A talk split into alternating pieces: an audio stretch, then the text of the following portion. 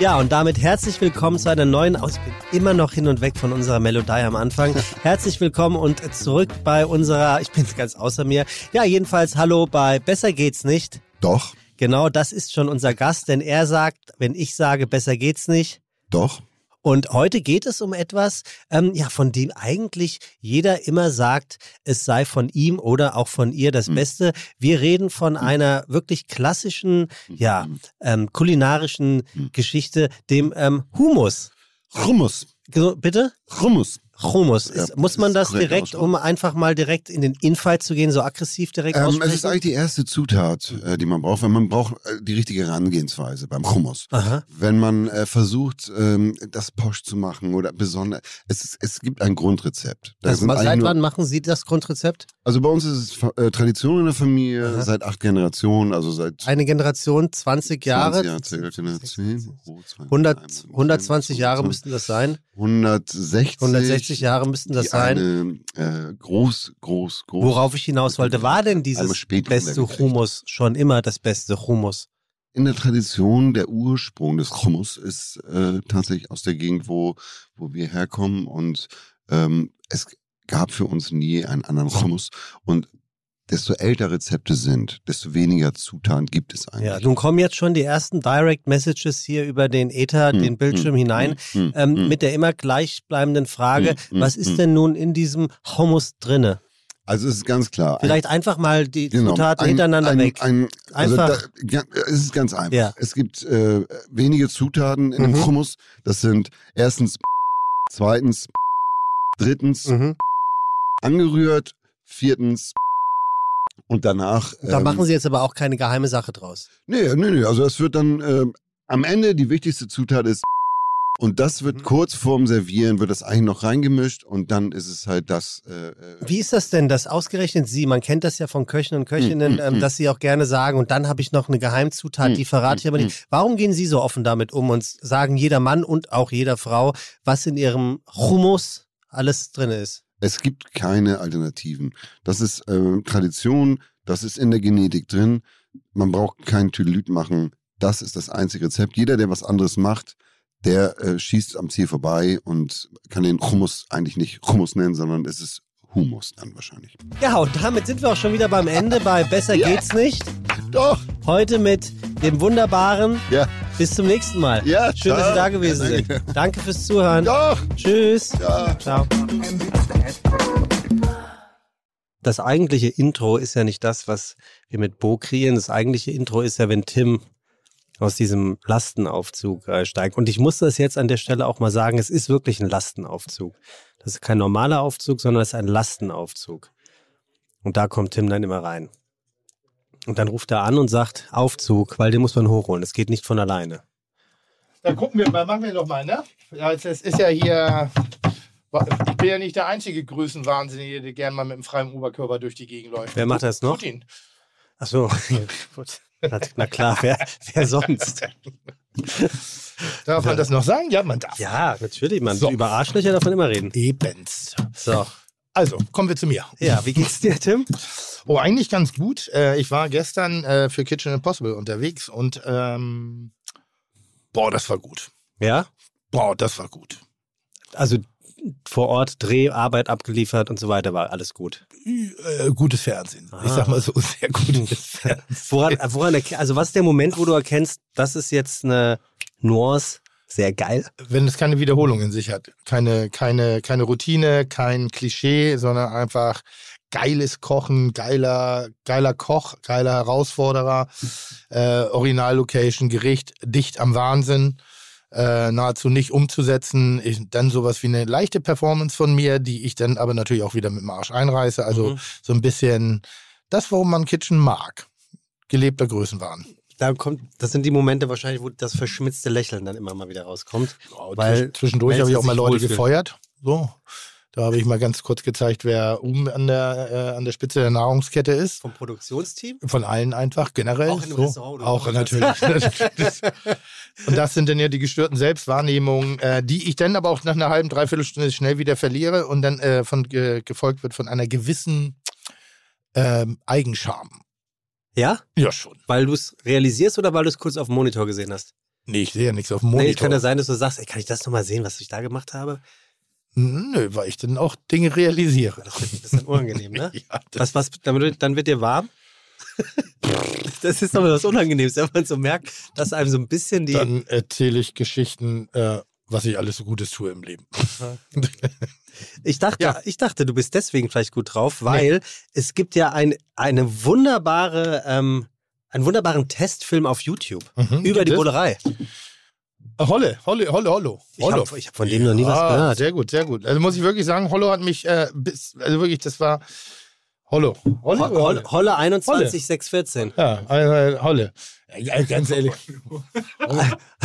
also, Holle, Holle. Aber mit einer Selbstverständlichkeit. Ja, ja, Hollo. Ja, ja. Ja, ja, der Hollo. Nochmal, wir haben uns kennengelernt. Der Hollo von wir, haben, Facebook. wir haben uns jetzt auch kennengelernt, aber ganz ehrlich, das, ich, bin- ich bin 51, ich muss ja jetzt nicht jeden ich kannte, ich kannte kennen. den auch nicht. Also das ist ja so dicht an ein Straßenbande 187, was er macht, nur kulinarisch.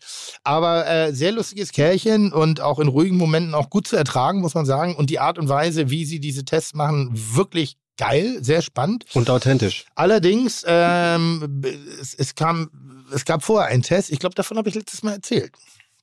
Äh, zwischen Steffen Hensler und mir, unseren Burgern. Hm, Und da, das war ein Burgervergleich, immer schön geil gegeneinander geschnitten, von ihm auch, von Holle, oder wie ich ihn, nur Freunde dürfen ihn Hollo, Hollo. Nennen. Seine Mutter und der Mann auch. Ähm, und da hat er fachlich sehr gut beschrieben, aber bewertet wie ein Schimpanse. Also Hensler hat gewonnen. Weil Das- dein Burger kein Salz hatte. oder Richtig, das war das. So, und das habe ich nicht verstanden. Und Wenn ich den Idioten mal treffe, dann führe ich den mal in die große, weite Welt der Kulinarik ein. Und lustigerweise war er dann im Laden, hat sich angemeldet, hat gesagt, er will testen. Und äh, sagt, äh, mein Freund, wir testen gleich mal draußen auf dem Innenhof.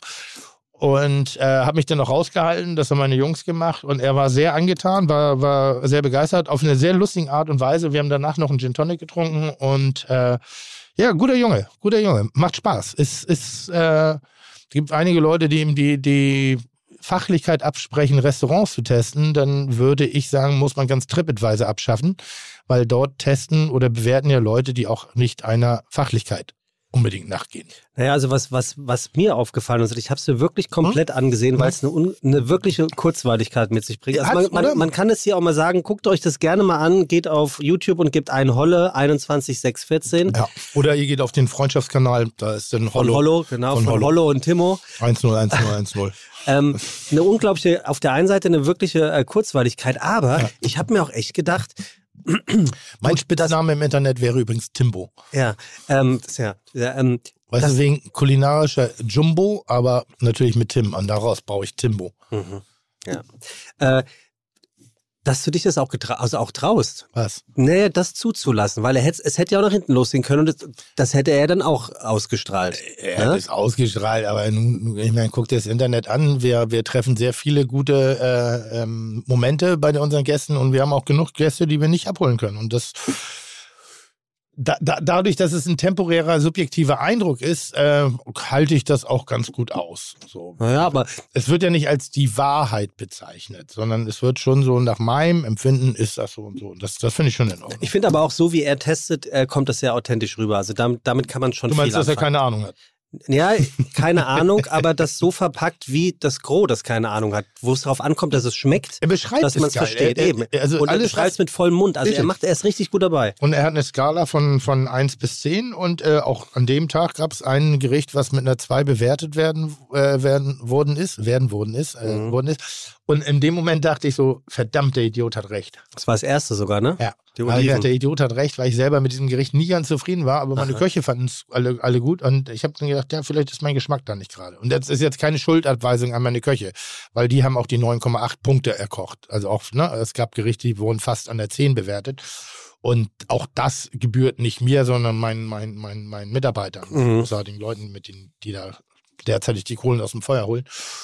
Und ähm, ja, aber bei dem Gericht habe ich auch gedacht, warum?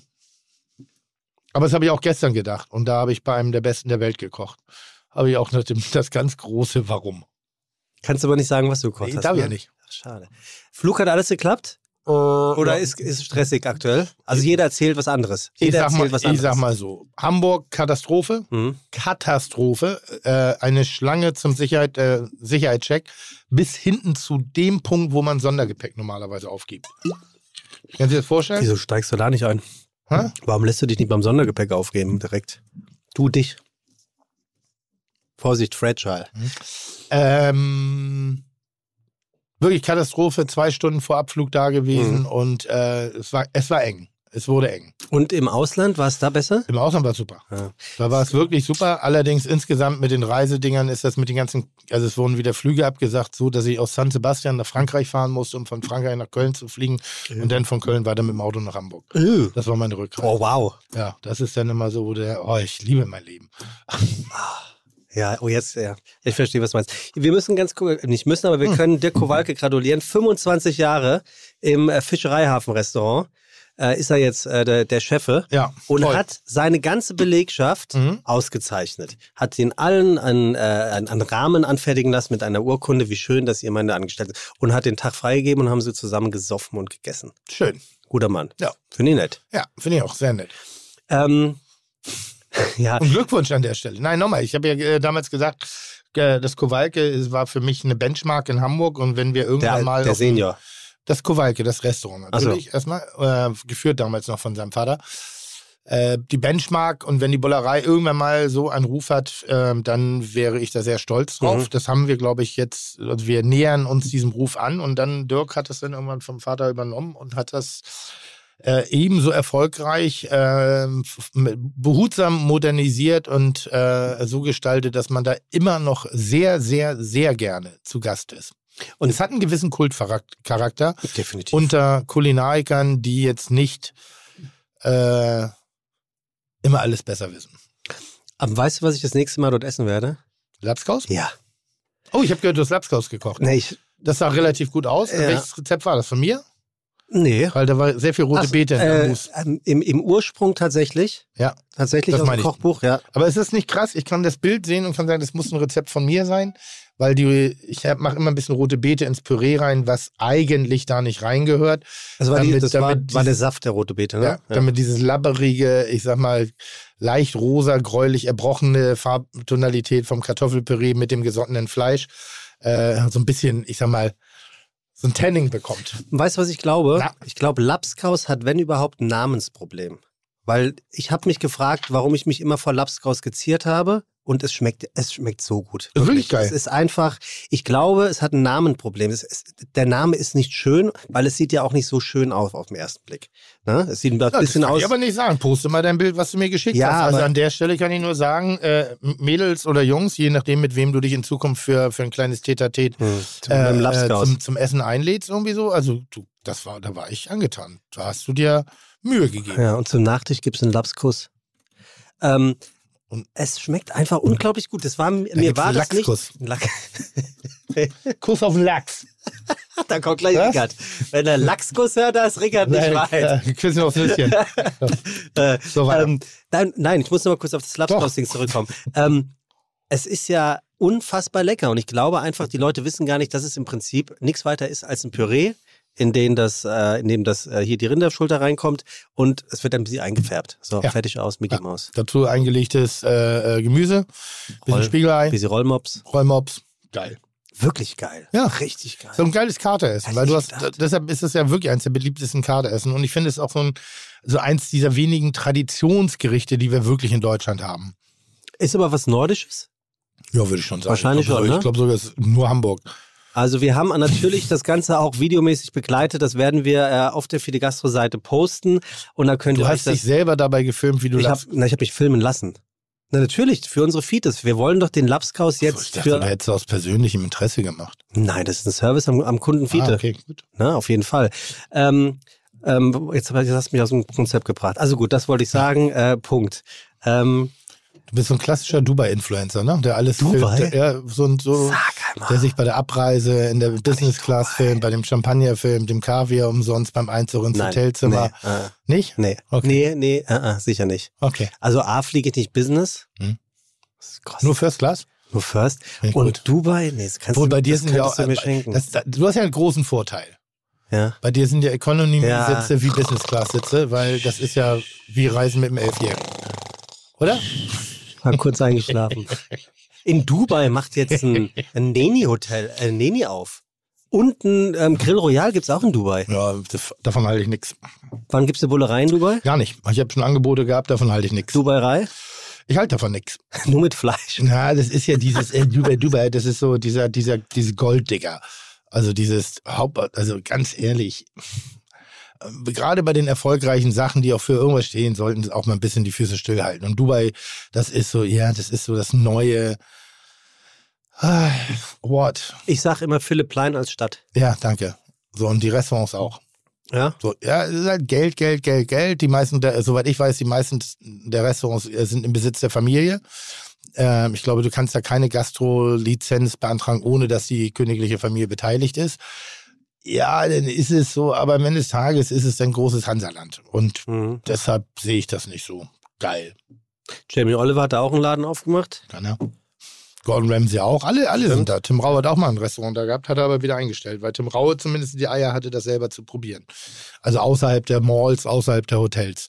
Und ansonsten gehst du da halt irgendwie, das ist wie Pimki und Orsi nur in Essen. Mhm. Ähm, würdest, würdest du da, also würdest du in Dubai einen ruhigen Urlaub verbringen? Also wäre das was, wo du sagst, Ich hab mal in, bin ich wenigstens ich weg? habe mal in, in Dubai drei Tage verbracht, äh, so einen Zwischenstopp eingelegt, weil ich es mir zumindest mal angucken wollte. Und ich kann das schon verstehen, dass Leute da hinfahren. So, weil es ist geiles Wetter, du hast also, du musst dich an nichts anpassen. Du, hast die Annehmlichkeiten in Hotels, Klimaanlagen, du hast auch okayes Essen da. Ähm, du hast deine Malls, du hast dein Entertainment, aber so, das ist, ist halt sicher. Hm. Auf eine Art und Weise. Aber wenn man jetzt überlegt, man macht Urlaub in den Emiraten, da finde ich jetzt Dubai mit dem Gefühl dessen, was man da so inhalieren kann, für relativ wertlos. Kann ich verstehen. Das ist, als wenn man sagt, Las Vegas ist Amerika. Hat dein Knopf eine andere Farbe da oben? Ja, Sieht gut aus. ich weiß. Das ist der Stitch, wie ich ihn nenne. Das ist gut. So wäre ja meine Modemarke. Meine Modemarke hätte einen eingesetzten Fehler. Mhm. Verstehst du? Ich verstehe schon. Du bist aber sehr aufmerksam. Das liegt aber daran, dass ich auch Button abtrage. Trage ich sehr gern. Ich erinnere mich an meine alte Hooligan-Vergangenheit. Also, weiter. Also pass auf, Ja. wir spielen mal hier Wer bin ich? Hm. Also, unser Sehr gut. heutiger Gast Ja. hat ja. Angst vor Hunden. Was verständlich ist, denn der Gast wurde mal gebissen und dann Tollwut. Zack, bumm. Tollwut. Hm. Langsam beginnt unser Gast Da bin ich ja gespannt drauf. Das ist ein tolles Thema. Wie, langsam beginnt man, wenn Menschen Tollwut haben, sind die dann krank oder fangen die dann wirklich an zu beißen? Na, da kommt ja hier Schaum aus dem Mund. Ja, aber beißen die dann auch? Nein, das Man sagt doch immer, wenn so ein Fuchs oder eine Fledermaus einen beißt, hat die Tollwut. Also, jedenfalls hat unser heutiger äh, Gast Angst, Angst vor Hunden und sie hat irrsinnige Angst vor Haifischen. Mhm. Da frage ich mich, wenn, wenn ein Delfin kifft, ist der dann Hai? Weiter? Ähm, der Gast von heute liebt Backgammon. Kannst du Backgammon spielen? Ja. Gut? Ich kann alles gut. Nee, jetzt sag mal ehrlich. Was heißt denn gut? Was ist der, gut- was ist der beste ähm, ähm, ähm, Wurf zu Beginn bei Backgammon? 5, 6, Nein. 1, 2, Nee, der ist scheiße. 5, 3, 5-6 ist immer gut, aber nicht am Anfang, weil 5, der nicht 3. raus- Der ist sehr gut. Siehst du? 5, 3. 5-3 ist gut, 6-4 ist gut, 4-2 ist gut, 3-1 ist gut. Ja, 6, 4 ist nicht so gut. Doch. Nee, ist nicht so gut. Weil? Äh, zu große Räume für den anderen. Ah, natürlich. Da habe ich nicht dran nachgedacht. Man muss ja erstmal Du hinten bisschen kannst Sicht halten. überhaupt kein Backgammon spielen, oder? Rudi Carell war Gast auf der Hochzeit unseres Gastes. Das ist geil, wie schnell man mitreden kann. Ne? Aber wirklich. Was? Rudi Carell war auf der Hochzeit unseres Gastes. Oh, das ist toll. Durftest du den noch kennenlernen? Ich habe ihn bei seiner ganz großen Abschiedsrede kennenlernen dürfen. Als er damals bei der Goldenen Kamera mit der Fistelstimme Ja. sich äh, vom deutschen Publikum verabschiedet Ah, hat. war aber auch ein bewegender Moment. Boah, das war, ich würde sagen, ist vielleicht der einzig historische Fernsehmoment, den ich äh, Mhm. miterlebt habe. Ja. Das war War auf der Hochzeit jedenfalls. Ähm, unser heutiger Gast das hat Einzige, was mich geärgert hat. Ich habe da auch die Goldene Kamera bekommen und das hat danach kein Schwein kein, interessiert. keine Sau interessiert. Aber Danke, mal Rudi. Carell mir nochmal, selbst die Pointe hat er mir versaut. Äh, unser heutiger Gast hat den Tick, sich ständig die Haare einzudrehen. mhm. Sagt selber über sich, dass ihn das selber wahnsinnig nervt, also Mhm. den Gast. Mhm. Äh, betreibt sehr viel Yoga, Mhm. spricht vier bis fünf Sprachen. Mhm. Englisch, Deutsch, Rumänisch, versteht fast alles in Französisch und so weiter. Mhm. studierte Sozialpädagogik und Psychologie. Eieiei, das kann ja heute was werden. Hm. Oh. Ja, weiter, weiter, weiter. Obwohl ich, ich, bin ja, ich bin ja ein großer Freund von Psychologie, Ja, als auch von Sozialpädagogik. Nur die Pädagogen machen mich manchmal wahnsinnig. ja, sagen viele Leute. Ähm, hat mit schwer erziehbaren Kindern zusammengearbeitet. Ich auch, mit dir? Sehr witzig. Sehr witzig. Reist sehr gerne. Mhm. Reist eigentlich schon immer. Sag mal, das ist so, ich habe das, letztes Mal das angedeutet, bei diesem Wer bin ich, ne? Wenn, ach nee, das ist Nee, was nee, anderes. du Ja, hast okay. vom, vom Okay. Entree Das gesprochen. machen wir heute nicht, ne? Natürlich Nee, machen wir machen wir das. das heute nicht. Auf jeden Fall, Nein. jetzt erst recht. Oh das, guck mal, du musst das so sehen, Tim. Da müssen wir kurz drüber reden. Es, da geht es ja nicht, nicht da geht es ja nicht um dich, ne? Das sind ja die einzigen fünf Minuten im ganzen Podcast, wo es nicht um dich geht. Ja, aber so, und jetzt müssten wir das mal psychologisch erörtern, warum du das ausgerechnet raushaben Das habe ich dir erklärt, weil in dem Moment ich alle Informationen habe und keine Fragen mehr zu stellen habe. Und dann, wir würden mehr über den Gast erfahren, weil ich mehr nachfragen könnte, als eine bereits getätigte Aussage Mhm. nochmal zu wiederholen. Aber für den Hörer und die geneigte Hörerin ist es ja gar nicht schlecht, den Gast in dem Moment einfach nochmal komplett vorgeführt. Dann machen wir das ne? in Zukunft so, wenn die Lobdudelei kommt, dann gehe ich raus. Ja, also du, Okay, mei- dann du gehe ich meinst, raus, dann mache ich eine Pause, höre mir das nicht an. Dann gucken wir mal, vielleicht kriegen wir es dann ja auf, auf, auf sehr schöne Art und Weise hin, dass ich dann auch am Gast interessiert bin und nicht schon alles weiß. Mhm. Ja. Ja, okay, so machen wir das, Tim. Der Gast ist neugierig auf Menschen, Kulturen und Gerüche. Mhm. Er ist jemand, der immer die Menschennähe sucht, denn er oder sie liebt Menschen und hat stetig neue Begegnungen. Man könnte fast sagen, unser heutiger Gast ist ein Nomade oder eine Nomadin. Sie nennt sich selber, er nennt sich selber, der Gast nennt sich selber die Weltküche. Sie nennt sich. Meinst du, es ist eine Sie? Digga, du machst immer er als erstes. Manchmal eine sie. Wenn du jetzt die sie ist es immer eine Frau. Meinst du? Ja, ich weiß. Wir, wir könnten noch mal wieder eine Frau hier Wir, gebrauchen. können, wir können wetten. ne? nach, nach Olli Schulz und Heiko Wir, wir, Antoniewicz. wir können wetten. Auf was? Wer es es eine ist? Frau ist. Um was wollen wir wetten? 1000 Euro? 1000 Euro? Ja. Wir können um die Rechnung in London wetten. Du dumme Sau. Ja, wetten wir drum. nee, lass mal. Was, komm. Nee, So. irre? Nein. Ähm, sie sagt über sich selber, dass sie in jedem Land Verwandte hat. Irgendwo ist irgendjemand, den sie kennt, mit dem sie verwandt ist.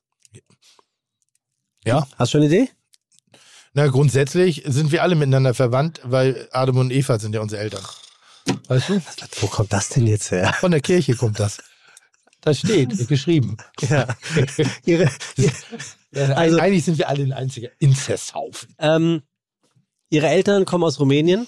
Mhm. Hat die was mit Kochen zu tun? Die hat was mit äh, Kochen zu tun. Mhm. Okay. Was ist, was ist ein Gemse? Gems. Ja, Gems? So was wie ein, ein Bock, so ein Zwiengbock. So Ah, okay. So eine, äh, Gams heißt das doch eigentlich, oder nicht? Gems, Gams? Warum? Weil ihre Sehnsucht war es schon immer, gute Gemse zu machen. Keine Ahnung. Sie hat eine eigene Farm in Rumänien, genauer gesagt in Arad. Gemse? Keine Ahnung. Ich schätze auch mal, dass es das ist, was du da gerade reininterpretiert hast.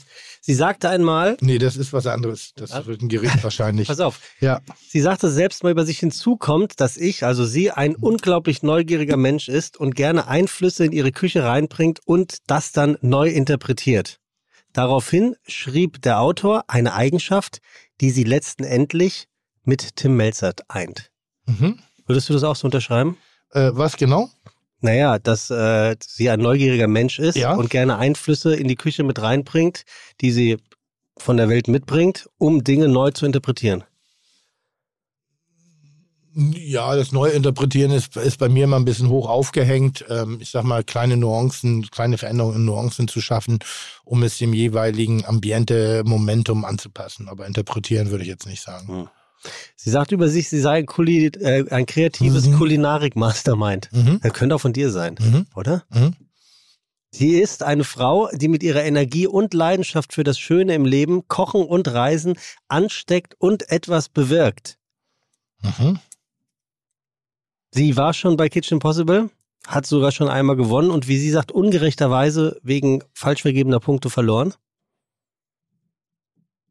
Das sagt die. Mhm. Weißt du schon wer?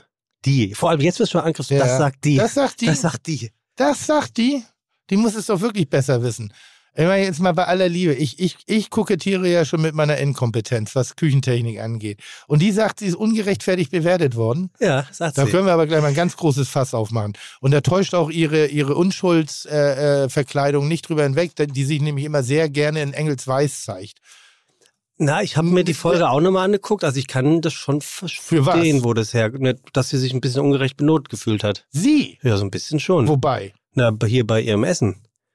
Bei welchem Essen? Nee, ich weiß jetzt nicht mehr, was sie da ja, gekocht gut, hat. red auch nicht. Ja, wir holen sie mal rein. Weißt du, wer es ist? Ja, ja, Molcho. Meinst du? Ja. Okay, wir gucken mal. Ob, wir, ob sie was Engels äh, Weißes anhat. Jede Wette, die hat wieder weiß sein, offenes Walla-Walla-Haar. Ah, Walla, ein, das kann ich mir ein boxsympathisches Auftreten, als ob sie kein Wässerchen trüben kann. Aber ich sag dir, die hat schon für manch unterirdischen Orkan gesorgt. Ja. Und sie ist nicht weiß, sondern sie ist schon, entweder es ist gerade eine Zornesröte, die in ihr Oberhemd gerade einzieht. Eigentlich ist es ein weißes Hemd, aber das Hemd ist stinksauer. Ja. Hallo, Also Hübscher. tatsächlich, Haya Molcho. Ich muss euch zwei Sachen sagen. Labkraus, ja? Ja, Lapskaus. Äh, Wie heißt das? Lapskaus. Lapskraus. Ja. Du weißt ja, ich bin ja in Bremen Ja. aufgewachsen. Das war das Essen von Rudi Carells Hochzeit. Ah. Ich, das war das erste Mal. Stimmt, der war ja in Bremen. Ja, und wir Stimmt. sind dann gewandert. Das Ja. war eiskalt und genau dazu hat es gepasst. Und das war für mich das erste Mal, dass ich dieses äh, grausam, also Oh, das oh, schaut ja oh, schrecklich oh, oh, aus, oh. aber es Aber? hat geschmeckt, weil es war kalt, es hat genau gepasst. Im Sommer würde ich das nie essen. Da, aber das stimmt nicht. Inter, also jetzt mal interkulturellen Austausch betreiben. Euer Humus ist unser Lapskaus. Chubus, bitte. Äh, Chubus. das heißt eure, das ist ja nur Norddeutschland. In Bayern kennen sie das nicht, oder? Nee, aber das ist ja sozusagen, also wir das anziehen? La- Lapskaus, Ach so. Laps, Lapskaus ist das, das Humus der Norddeutschen. Wirklich? Naja, Humus ist ja auch dich- nichts anderes als irgendein Brei. Entschuldige, wenn ich dich frage, was magst du lieber, Hummus oder Lapskaus? Lapskaus. Und ich liebe Hummus. Ganz interessant. Also das Thema Hummus, Hummus? Hummus äh, Ah, ja. wird, wird noch eine, eine, eine, eine große Rolle spielen. Ähm, denn ich gehe jetzt, ich verlasse gleich den Raum. Warum? äh, weil ich bestimmte Dinge nicht hören möchte, die Sebastian gleich von sich gibt. Äh, und zwar im, im Interesse des Zuhörers. Mhm. Es gibt immer eine Lobdudelei, also ein, ein, ein Abriss des Lebenswerkes. Mhm. Und damit sind viele meiner Fragen immer schon beantwortet. Und damit ich die, und deshalb stelle ich die Fragen oft nicht, weil haben wir Ja. ja schon gehört. Mhm. Und deshalb möchte ich mich jetzt wieder in den Zustand des Unwissenden bewegen Mhm. und einfach äh, gerade insbesondere bei einer extrem interessanten Person wie dir äh, ein, ein, ein schönes Gespräch führen. Da freue ich mich schon sehr drauf. Also, ähm, wir, also ich überlege gerade, ob wir es irgendwie auch anders lösen können, aber eigentlich ist es ja auch immer ganz schön für den Gast, wenn Ist er oder schön. sie das hört. Ja. Ähm, Aber also, ich muss es ja nicht hören. Ja, also du musst jetzt wegen mir auch nicht rausgehen, weil du, du entscheidest das natürlich selbst. Das ist nett von dir. Ähm, insofern äh, kannst du jetzt entscheiden, ob du jetzt kurz rausgehst und dich frisch machst oder ob du ähm, dir die Ohren zuhältst. Ich sag mal so, viel Spaß. Hier wirklich jetzt? Ja. Okay, gut, dann Das mache ich in Zukunft immer. Ja, also. Elf Neni-Restaurants in neun Städten, etliche Kochbücher, eine eigene Neni-Produktpalette in diversen Supermärkten und noch viele, viele weitere Pläne. Das ist Haya Molcho, Gründerin von Neni, aber eigentlich Gründerin von so viel mehr, eines gastronomischen Familienunternehmens. Das Interessanteste, gegründet hat sie das Ganze nicht mit 25, 30 oder 35, sondern mit Anfang 40. Erstens, weil Haya über sich selbst sagt, dass sie sich für ihr Alter noch sehr jung fühlte und so den Mut für etwaige Risiken locker aufbringen konnte. Und zweitens, weil ihr klar war, jetzt, wo die Kinder alt genug sind, ist sie an der Reihe, sich in ihrer zweiten Lebensphase das zu holen, was sie sich schon immer wünschte. Und da sie eh stets der festen Überzeugung war, dass man alles ausprobieren sollte und es nichts gibt, das man nicht schaffen kann, war die Messe schnell gelesen und der Rest eine Erfolgsgeschichte, die immer weiter und weiter geschrieben wird. Und die liest sich, wenn man mal ehrlich ist, wie das Drehbuch von Crocodile Dundee oder Indiana Jones. Ziemlich abenteuerlich. Geboren in Tel Aviv, mit neun nach Bremen gezogen, dort Abi, dann Studium der Sozialpädagogik und Psychologie. Mit ihrem Mann ging es dann nach bester Monika Fuchs-Manier durch Indien, Japan, China, Marokko und viele weitere Länder mehr, bevor sie sich mit Wien für eine Stadt entschied, in der es zu beweisen galt, dass nach Mozart, Beethoven und Freud die Zeit nun mehr als reif war, das Künstlerische und Intellektuelle ab sofort in die Hände einer Frau zu legen. Übrigens, auf eben diesen trägt sie bis heute ihre vier Söhne, mit dreien prägt sie in ihren Nenis die Levante-Küche wie kaum jemand anderes. Gespickt mit tollen veganen Gerichten und vielen kreativen Ideen für ein ganz besonderes Miteinander, zu jeder Tages- und Nachtzeit öffnet die Familie seit jeher die Geiste ihrer Gäste. Überhaupt, sagt Taya Molcho, ist der Geist die eigentlich treibende Kraft. Ob Theater, Musik oder Kunst, das alles öffnet eben genau diesen Geist. Das alles wären so wichtige Fächer in der Schule, sagt sie. Sie ist davon überzeugt, durch Förderung von Kreativität könnte man auch den Stoff der anderen Fächer viel schneller lernen. Man könnte es erahnen, beim Schreiben dieser Zeilen wurde es klarer und jetzt beim Zuhören sollte es keinen Zweifel mehr geben. Hier bei uns sitzt heute eine Frau, die hier bei uns nicht nur längst überfällig war, sondern kein Problem damit hat, sich auch mal abfällig mindestens über einen in diesem Raum zu äußern. Spoiler, ich bin's sicher nicht. Aber sie ist es und wir sagen herzlich willkommen bei Fide Gastro. Schön, dass du da bist. Haya Molcho. Na, ich freue mich wahnsinnig. So. Du hast so eine Guck tolle Arbeit gemacht. Dann können Wahnsinn. wir schon mal drauf trinken und, und gespannt sein, ob Tim, ob Tim überhaupt nochmal wiederkommt. Was ist mit ihm los? Was glaubst du? Naja, ich, ich glaube, es liegt natürlich auch ein bisschen daran, dass das die zweieinhalb Minuten sind, wo es nicht nur um ihn geht. Ja. Und das kann das können wir gleich mal psychologisch erörtern. Und das kann er nicht ab. Wobei ich muss Äh, ehrlich hat er schon einmal gemacht, dass er die ganze Sendung nicht dabei war? Nein. Aha, Nee. also er kommt zurück. Ich glaube, also, aber ich muss ehrlicherweise sagen, man ist ja immer wieder erstaunt, äh, wie viel Idee hinter allem steckt. Ich glaube, es hat schon damit zu tun, dass er eben nicht so ganz unjungfräulich in die Sendung gehen will, ähm, um schon Informationen über den Gast. Da ist er ja. Tim, wir haben gerade über dich gesprochen. Ich weiß. Ich spüre die positiven Schwang Schwingungen im Raum. Sag das doch- das sag kann, mal, da Tim, kann ja warum- nur ich das Gesprächsthema Was, sein. was war der Grund, dass du jetzt gegangen bist? Ich habe es nicht mitgekriegt. Das rauszugehen, das möchte ich nur verstehen. Hast du jetzt ein bisschen getankt oder, oder Nee, ich weiß, wolltest du ich weiß jetzt nicht, worüber ihr gesprochen Ah, habt. Das heißt, das jetzt, wolltest jetzt du kann nicht ich einfach hören. fragen. Okay. Jetzt, jetzt weiß ich nicht, was da vorbereitet worden Okay, ist, was die okay, Fragen sind, sondern okay. jetzt kann ich einfach fragen. Also wir können loslegen. Richtig. Das heißt, mich. wie geht Sekunde, es dir, bevor Hajo? wir loslegen, legen wir los bei. Herzlich willkommen bei Fiete Gastro, der auch kulinarische Podcast mit Tim Melzer und Sebastian E. Merget. Chuck, Digga, Props, Digga, ihr habt meinen Respekt. Ihr macht Digga, Mucke, Schicke, Mucke, oh, wie gut das schmeckt. So, jetzt, Tim. Wie geht es dir, Herr Mocho? Mm.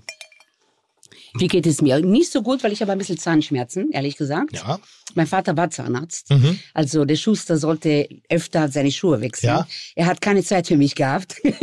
ein bisschen Zahnschmerzen, aber es geht. Ich trinke jetzt ein bisschen Wein, vielleicht wird das betäuben.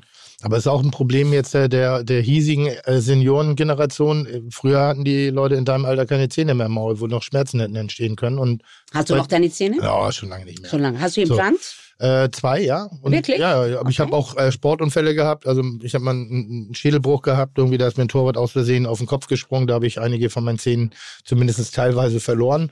Und äh, aber ich sag mal so, Zahnarzt ist nicht mein Lieblingsthema. Das kann ich dir hundertprozentig glauben. eine- Allein eine- schon, du bist ohnmächtig, du kannst nicht reden. Eine diffuse Und das Angst. für dich muss traumatisch sein. Ja, und dann vielleicht auch so, das ist ja das, und jetzt, jetzt ohne das irgendwie blöd zu meinen, aber ich finde auch so generell Körperöffnungen gehören mir.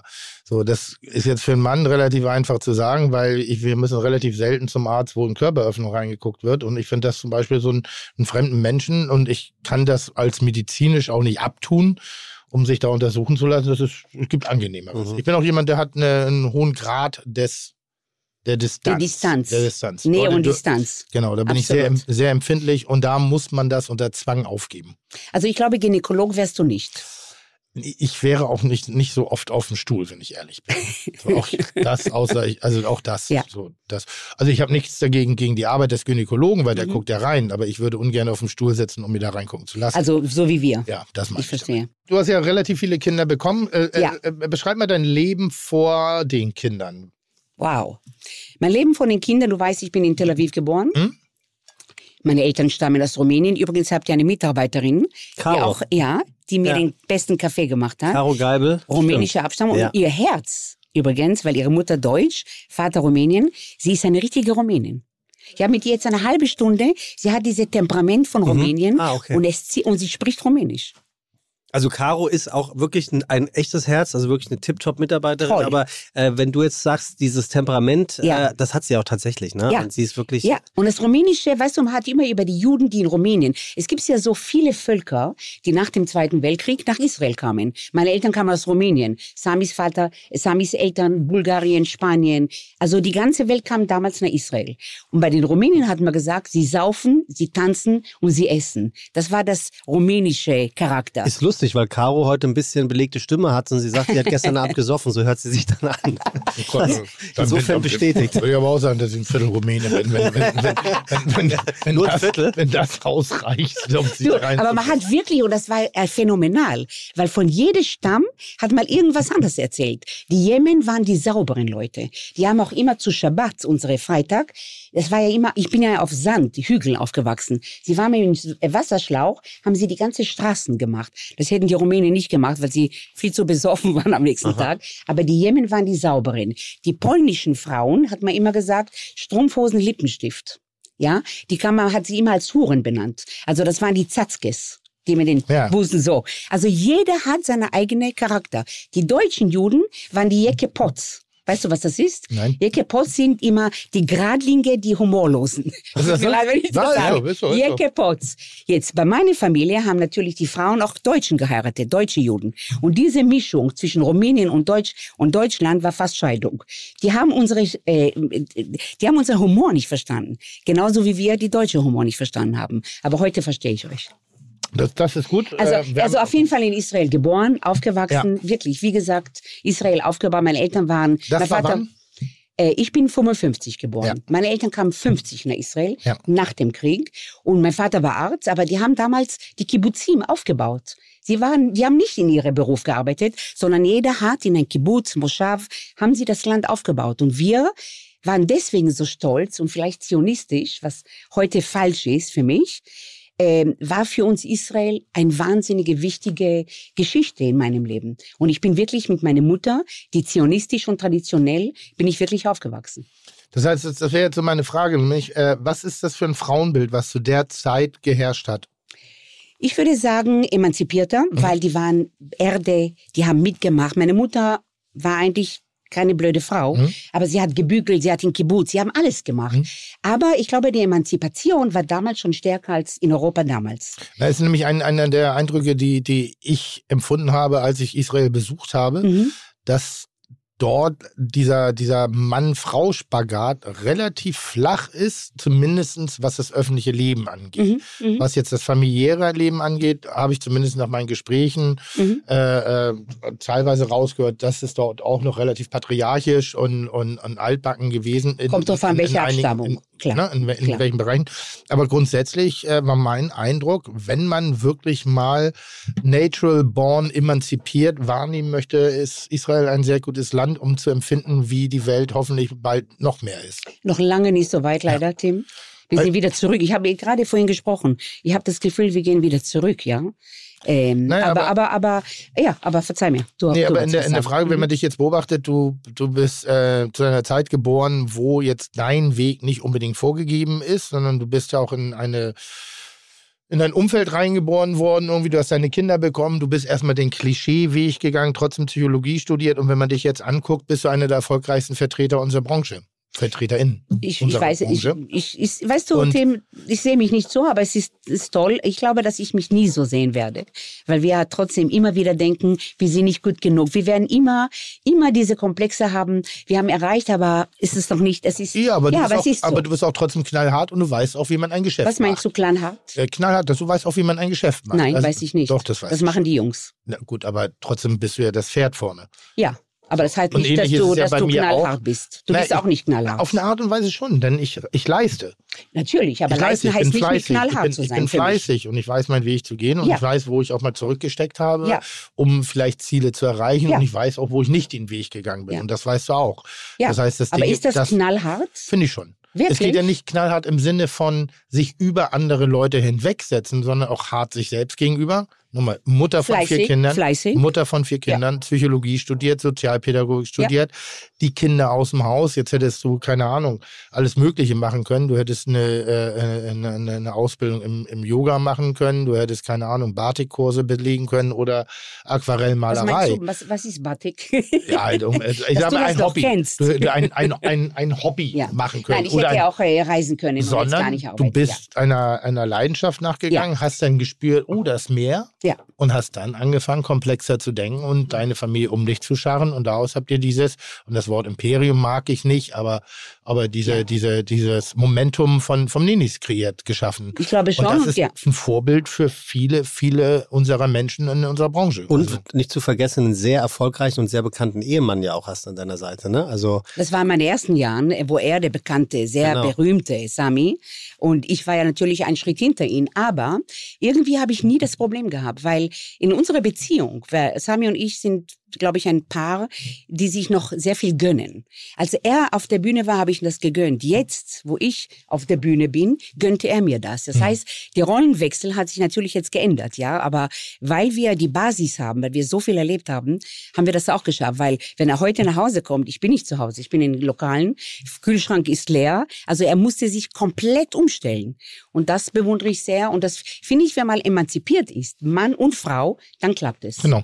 Dann klappt es. Aber was ich sagen wollte, vorhin habt ihr auch gesprochen, wo ich zugehört habe, irgendwas war falsch. Dubai haben wir abgesagt. Ah, okay. Wir sind nicht in Dubai. Okay, dann, dann bin ich nämlich ganz Nein, beruhigt. da bin ich vollkommen in deiner aber, Das- Richtung. aber, das aber, hatte ich aber schon die Idee abgehakt. gab's mal, ne? Die wollten, die wollten, dass wir das Okay, machen. ja. Wir waren auch dort. Ja. Und äh, ich muss ehrlich sagen, das ist nicht mein Land. Es wird auch nie mein Land sein. Genau was du gefühlt hast, ein Mall, das ist ein Las Vegas. Wann habt ihr das abgesagt? Vor ein Jahr.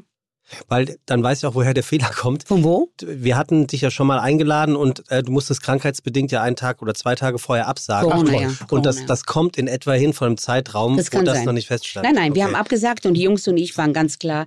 Ich glaube, das ist auch nicht nur wegen Dubai. Es ist, wir sind Israelis. Und in Dubai, und obwohl Israel jetzt die Grenzen geöffnet hat. Und ich bin eigentlich eine Kämpferin des Friedens, Frieden in der Küche, sage ich immer, war ein Ehrgeiz zu sagen, okay, Israel macht jetzt auch und wir machen, aber das Volk will uns trotzdem noch nicht haben. Und das wäre gegen dem Volk. Es sind so viele Palästinenser, die dort leben, die dort arbeiten und schwere arbeiten. Und plötzlich kommt ein Israeli mit einer Dachterrasse und so. Das war auch einer der Gründe, warum wir Nein gesagt haben. Okay, das spielt ernsthaft also noch eine Rolle. Enorm. Okay. Kann man sich gar nicht vorstellen. Die Politik, Ja. ja, Mhm. das Volk, nein. Okay. Ganz klar. Du kannst es auch nicht wegnehmen. Entschuldige, das sind ja so viele Jahre Problematik. Mhm. Das kann man nicht, nur weil der Netanyahu glaubt, dass er jetzt einen Frieden gemacht hat, ist noch lange kein Frieden. Das Wo- habe ich auch gespürt. Wobei natürlich die Klientel, die in den gängigen Hotels, Malls da unterwegs ist, äh, ja eher global anzusiedeln ist als alles Nicht nur. andere. Ne? Sehr viele Scheiks kommen, Ja. sehr viel in Hotels, gerade Ja. weil du von Hotel, weil der Tim Rauer hat eine eigene. Genau. Da würden die Scheiks nicht kommen. Ja. Aber die Hotels sind sehr viele Scheiks dort. Weil sie da auch Es war eine richtige ein- Entscheidung. leben können, ne? Ja. Ja, Dort können sie. ja meine ich ja.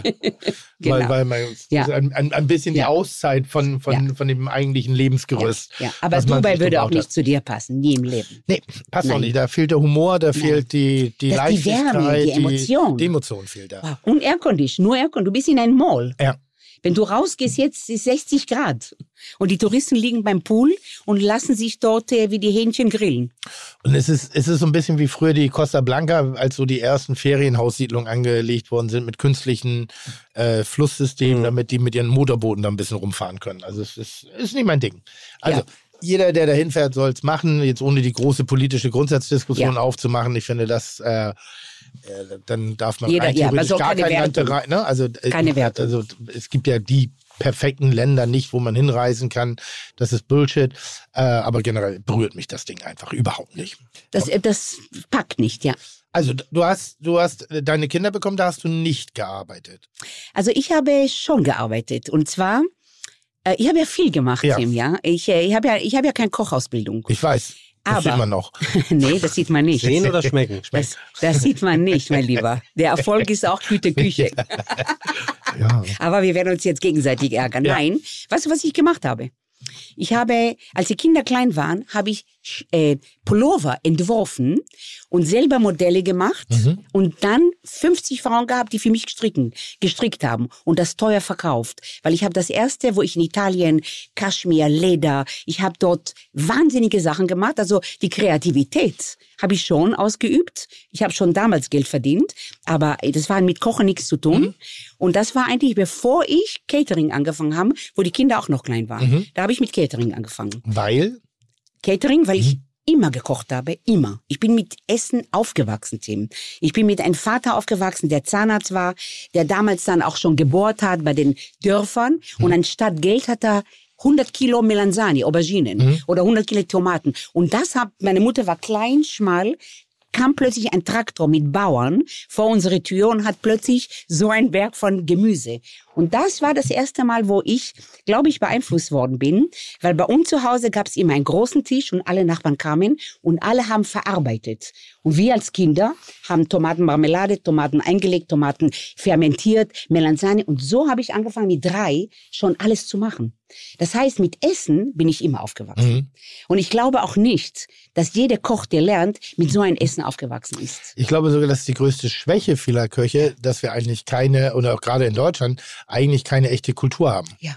Also die wenigsten, zumindest der, der, der absoluten Spitzenköche, sind emotional vorbelastet, sondern sehr oft, ich habe mich entschieden, ich bin irgendwo in die Lehre gegangen und ja, ich habe es gelernt und das ist auch sehr, sehr gut. Ja. Aber das ist manchmal diese Beides. Emotionalität, die ich bestimmten Gerichten dann abspreche, weil sie technisch auf einem, einem unfassbaren Niveau sind. Da können wir beide zusammen nicht hinkommen. Ich respektiere ich auch. Ähm, aber eben dieses, dieses, dieses Gefühl, die Erinnerung, die Geräusche, den, den Duft von, von Sachen irgendwie. Du, Wassermelonen, wir haben so Traktoren mit Esel. Ich bin ja wirklich in Israel mit Sandhügel aufgewachsen. Wenn man heute in Tel Aviv ist, ist es New York. Aber da waren Traktoren mit Wassermelonen. Und mein Vater war ein Feinschmecker. Mit dem bin ich immer zu Märkte gegangen. Und da haben sie die Wassermelonen genommen und geklopft. Kennst du? Ja. Und dann wusstest du genau, ist das voll oder nicht. Und das hieß immer, rede ich zu schnell? Nein. Nein. Und das hieß immer, Avatiach. Was hättest du gemacht, Nein. wenn wir es Ja, sagen? Hätte ich, hätte ich Dann gestoppt. klopft man auf die Melo. Also man hat auf die Melone, ich habe als Kind gesehen, ist das reif, ist das nicht. Und derjenige hat dann immer ein, das hieß immer Avatiach à la Sakin, Avatiach mit dem Messer. Und da wurde ein Stück genommen. Aber wenn du ja gesagt hast, musstest du das nehmen. Das heißt, du hast ein gutes oder schlechtes gehört. Und wir haben meistens gute. Und wir haben damals keine Kühlschränke gehabt, Tim. Wir haben unter den Betten Eisblocks. Ganz, das waren riesige Eisblocks, auch Traktoren. Mit, und unter den Betten, damit es kühl ist. Und dort haben wir die Wassermelonen gegeben, in Wannen. So bin ich, du hast gefragt, wie bin ich Ja, ja, aufgewachsen? genau, genau. Damit bin ich aufgewachsen. Kann man sich gar nicht vorstellen. Und so alt bin ich gar nicht. Es ist, Israel ist so jung. Mhm. Ja, und das waren meine Erfahrungen, die ersten Erfahrungen. Schabbat mit meinem Vater zum Markt einkaufen, ja. Rumänische Plätze. Es gab's ja, in, in, in Israel hast du ja die ganze Abstände. Da gab's jemenitische Delikatessen, rumänische Pastrami, bis Brisket. Bin ich, weißes Fleisch hat man Schweinefleisch genannt. Meine Eltern waren aus Rumänien, haben natürlich Schwein gegessen. Durfte man nicht sagen Schwein, weiß. Also so bin ich aufgewachsen. Und das war die kulinarische äh, Erfahrung, die ich als Kind schon mitbekommen habe. Und Fermentation. Wir haben fermentiert, fermentiert, damit die Sommergemüse im Winter halten.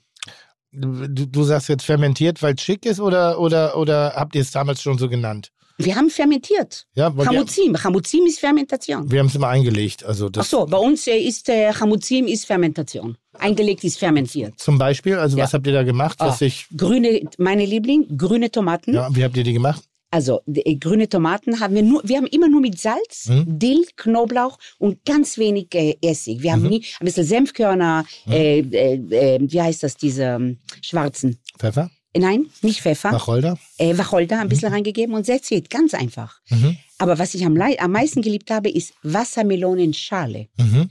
Die dicke Schale mit ein bisschen Rot, Mhm.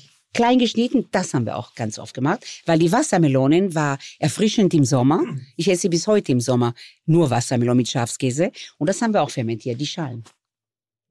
Und Gurken. Und was haben wir nicht? Kraut, Paprika, wir haben alles Ja, fermentiert. ich höre zu, ich höre zu. Tomaten, äh, grüne Tomaten, bis heute liebe ich das. Ja. Das mache ich heute in äh, allen Nenni-Restaurants. Ist am Ende des Tages das, was ein jedes Land gemacht hat in, in seiner Kultur, weil eingelegt. kein Land hat einen Kühlschrank. Also Ja. ne, in der Historie. Das ist ja, Ja. eine relativ moderne Ja. Erfindung. Und, Ja. und auch die, die Prozessierung von Lebensmitteln auf industrieller Ebene ist, ist ja auch noch eine recht junge Wissenschaft. Gibt es auch noch nicht seit Ewigkeiten. Absolut.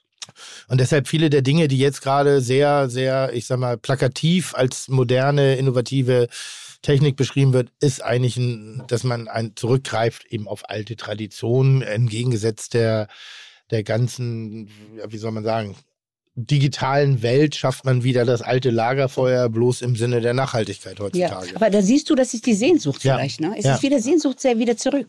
Das ist Feuer, auch, das Feuer. ist das Grundvertrauen, weshalb ich glaube, egal was auf der Welt passiert, äh, das eigentliche Empfinden von Essen und Trinken wird niemals, niemals, niemals, niemals absterben. Ja, Ja. Also ist mein, mein tiefes Urvertrauen, weil der Mensch hat Bedürfnisse nach, nach degustatorischen, oralen, äh, geschmacklichen Be Befriedigung. Und das meine ich jetzt nicht, auch wenn Oralbefriedigung jetzt irgendwie lustig klingen könnte, sondern du willst kauen, du willst eine Mundfülle haben, du möchtest äh, Geschmäcker wahrnehmen, Riechen. riechen, du willst unterschiedliche Konsistenzen haben, Ja. du willst Dinge auch anfassen.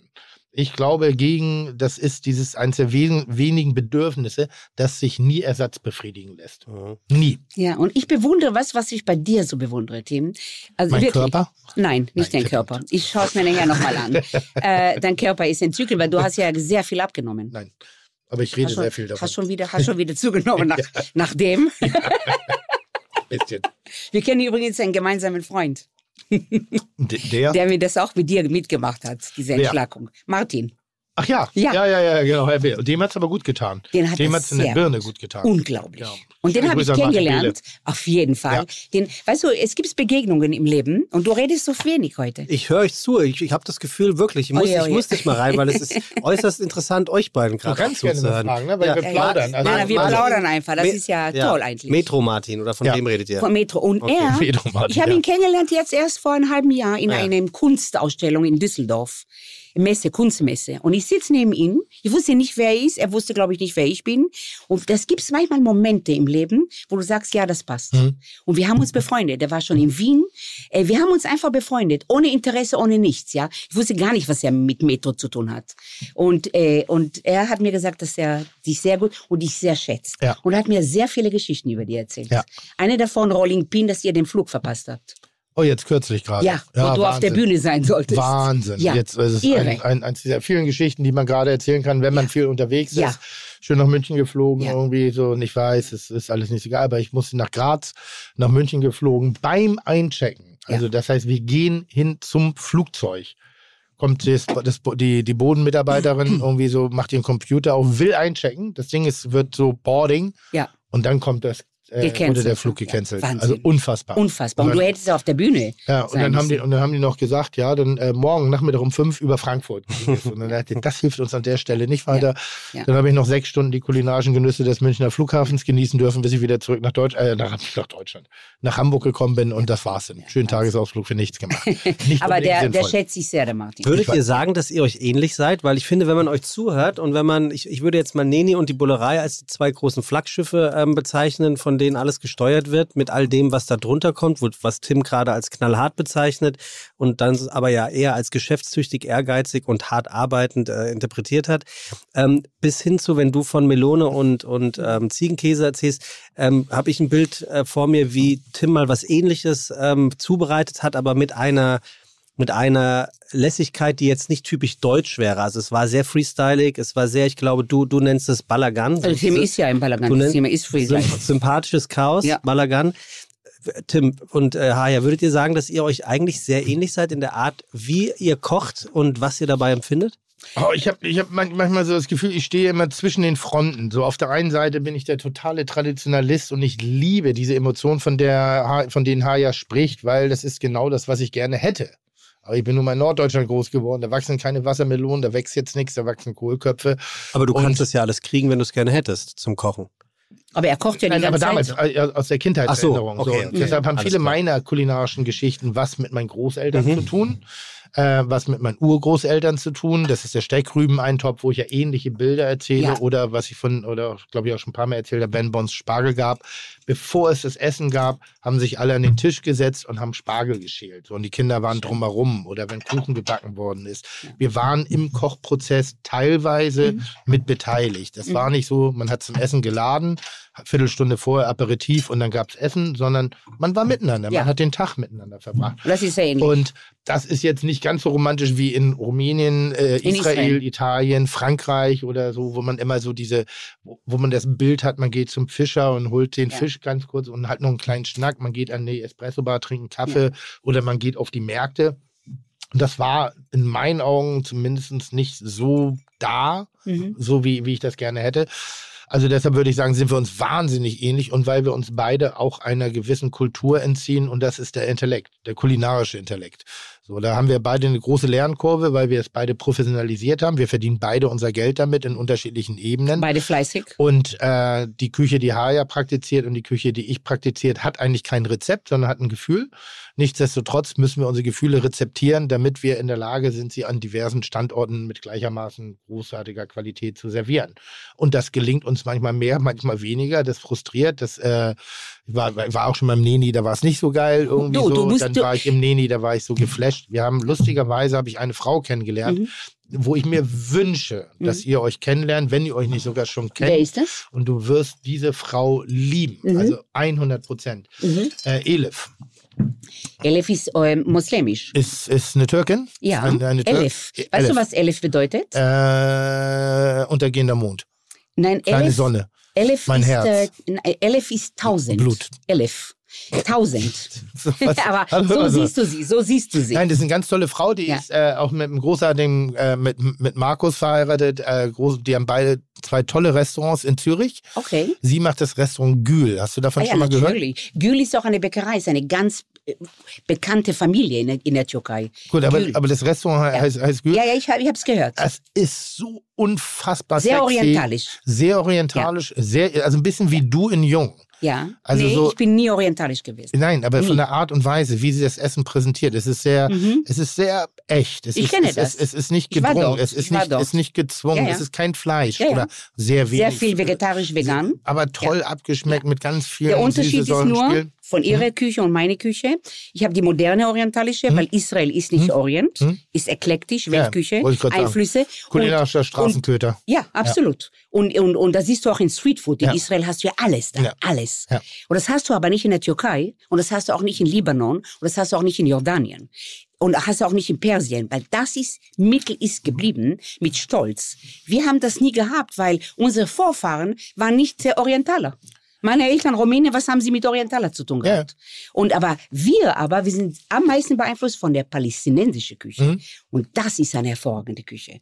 Also für mich ist palästinensische Küche einer der besten Küchen für mich. Die könnte ich jetzt zum Beispiel nicht definieren. Wie zeichnet sich hier aus? Erstens einmal mit unglaublich viele Handwerk, kleingeschnittenen Sachen, minimalistisch gewürzt. Überhaupt nicht wie Marokkaner. Kamun und das und das. Mini Olivenöl, Zitronensaft, simpel. Produkt, äh, Produkt, sehr stark die Produkte und geschmacklich Lamm mit Fett, also wirklich gute Küche. Kleingeschnittene arabische Salat, ja, das würde ich in meine Küche niemals machen können, obwohl ich das liebe. Warum nicht? Weil ein Koch müsste einen Salat den ganzen Tag, das kannst du dir nicht leisten. Das machen die Frauen dort. Ein Argument von Bratkartoffeln. Das Ja. ist so. Viele Ja. der Gerichte, die eigentlich Ja. das Herz ausmachen, kannst du in dieser Art und Weise gar nicht mehr zelebrieren, Nein, nein. weil das Handwerk ist das teuerste. Ja. Und das ist nicht, dass wir es nicht bezahlen wollen, aber wir müssen dann diese Kosten irgendwann auch auf die Gäste umlegen und dann kriegen die halt einen Salat für 20 Euro. Ja. Und dann sagen die, ja, Kannst du wa- dir nicht warum? leisten. Und Ja. dann sagen die, naja, weil das dauert halt, bis dieses Gericht fertig ist, die, die Arbeitszeit. Und wie du die italienische, die Nonnas, Ja. ja, das ist Handwerk. Genau. Wer könnte diese Handwerk, dieses machen in ein Restaurant und dann müsste er halt 40, 50 Euro verlangen. Die Stunden, das ist was kostet. Aber Gerade mit jemandem drüber gesprochen, der möchte unbedingt handgemachte, handgemachte Mhm. Pasta, keine, keine Pastamaschine, handgemachte Pasta Ja. in seinem Restaurant Also nicht servieren. durch die Maschine gedreht, Nein, sondern gerollt, gerollt mit Nudelholz, selber. gerollt, Große geschnitten, Tisch, ja. Gitarra, also das ganze Programm. Und wir da ja, okay, was willst du denn dafür nehmen? Und dann haben die Gott sei Dank auch einen angemessenen Preis äh, genannt, so dass es auch dann praktikabel ist. Du redest so schön über Essen und Trinken. Ähm, wenn ich dich jetzt ein bisschen provozieren darf und es sei mir erlaubt, weil wir haben ja eine Beziehung miteinander. aber ähm, selbstverständlich.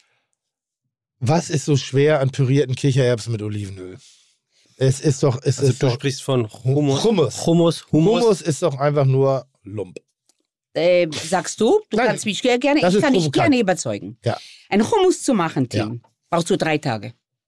Einen guten Hummus brauchst du drei Tage Prozess. Ich erkläre dir warum. Das möchte ich nämlich jetzt genau Ich erkläre dir das möchte doch. einmal Schreib's dir auf, damit du das ich möchte machst. einmal verstehen, warum Hummus Ich verstehe das. wirklich eine Ich Relevanz sag's dir hat. Bevor genau. Weil für mich ist es Dose auf, Kichererbsen rein, bisschen Tahin, da Olivenöl, okay. Küchenmaschine. zzz, zzz, Musstest Okay. du es noch nie bei Kitchen machen? äh, äh, Nein. Doch. Hast du? Ah, ja, hast du ja natürlich in Jerusalem. War- Da hatten wir den Nahostkonflikt. da Da hatten wir den Nahostkonflikt in, in, in, der Waldorfschale. Das war ganz groß. War aber nicht ich. Nein, nein, nein, alles gut. Ich, also dazu habe ich dich zu gerne. Aber äh, Also du hast gesagt Tage Hummus. Hummus. Drei Tage. Wir haben ja eine Produktion wie für die Supermärkte. Ich weiß genau, was Hummus ist. Erstens einmal will ich dir sagen, meine Geschichte. Du bist ja interessiert, wie ich Ja. ticke. Wenn ich ein Produkt suche, Tim, dann fliege ich rum auf die Welt und suche die beste Tahina. Tahina, weißt du, was das ist? Mhm. Ja. Reines Sesam. Aber der Zuhörer vielleicht nicht, deshalb. Eine Erklär. Tahina ist äh, der beste, beste Sesam, kommt von Äthiopien. Nicht von Sudan, von Äthiopien und nur zwei Felder haben diese Sesam, die die beste geeignet für Tahina ist. Der Sesam kommt nach Israel von Äthiopien. Dann wird er gewaschen. Und zwar, es wird mit Salz gewaschen, die Schalen fallen runter, das obere bleibt. Dann wird es geröstet wie ein Kaffee, niedrige Temperatur. Das heißt, es gibt gute Tachinas und gibt schlechte. Die Türken können keine Tachina machen. Tut mir leid, wenn ich das sage. Die Griechen können keine Tachina machen. Das sind die Orientaler. Jetzt, ich erzähle dir dann die Geschichte, weil das ist wirklich interessant. Du röstest das und ich werde dir dann sagen, wie ich zu dieser Tachina gekommen bin. Und dann wird es wie ein Olivenöl. Nimmst du das Glas, wie Öl kommt der Sesam gemahlen raus und du trinkst es warm. Eine gute Tachina ist bekömmlich. Eine schlechte Tachina ist schrecklich. Das steckt dir im Hals. Eine gute Tachina ist homogen. Jetzt, ich war in Israel in einem Restaurant bei Chefs. Ich probiere die rohe Tachina und ich sage, sage mal, Moishe, von wo hast du diese Tachina? Sagt er, Chaya, da wirst du niemals hinkommen, weil besetzte Gebiete. Sage ich, Quatsch. Gib mir die Nummer. Wie heißt der Jakob? Gib mir die Nummer. Ich war alleine in Israel ohne Familie. Wir haben dort eine Wohnung. Rufe diesen Jakob an. Jakob gehört zu einer Religion, Samariten. Die machen die muslimische Religion, jüdische und christliche. Da sind nur noch 800 übergebliebene Samariten auf der Welt, ge- in Israel. Und sie haben einen heiligen Berg zwischen Palästina und Israel. Das heißt, ich muss durch die besetzte Gebiete fahren. Ich, blöd wie ich bin, naiv, nehme ein Taxi, es ist eine Stunde von Tel Aviv. Will ein Taxi nehmen, gesagt, du spinnst, weil ich fahre dich doch nicht dahin. Zweite Taxi, alle nicht. Plötzlich kommt so ein Abgefuckte mit einem Dreadlock, so ein Hippie. Ich sag, der braucht Geld, da bin ich tüchtig.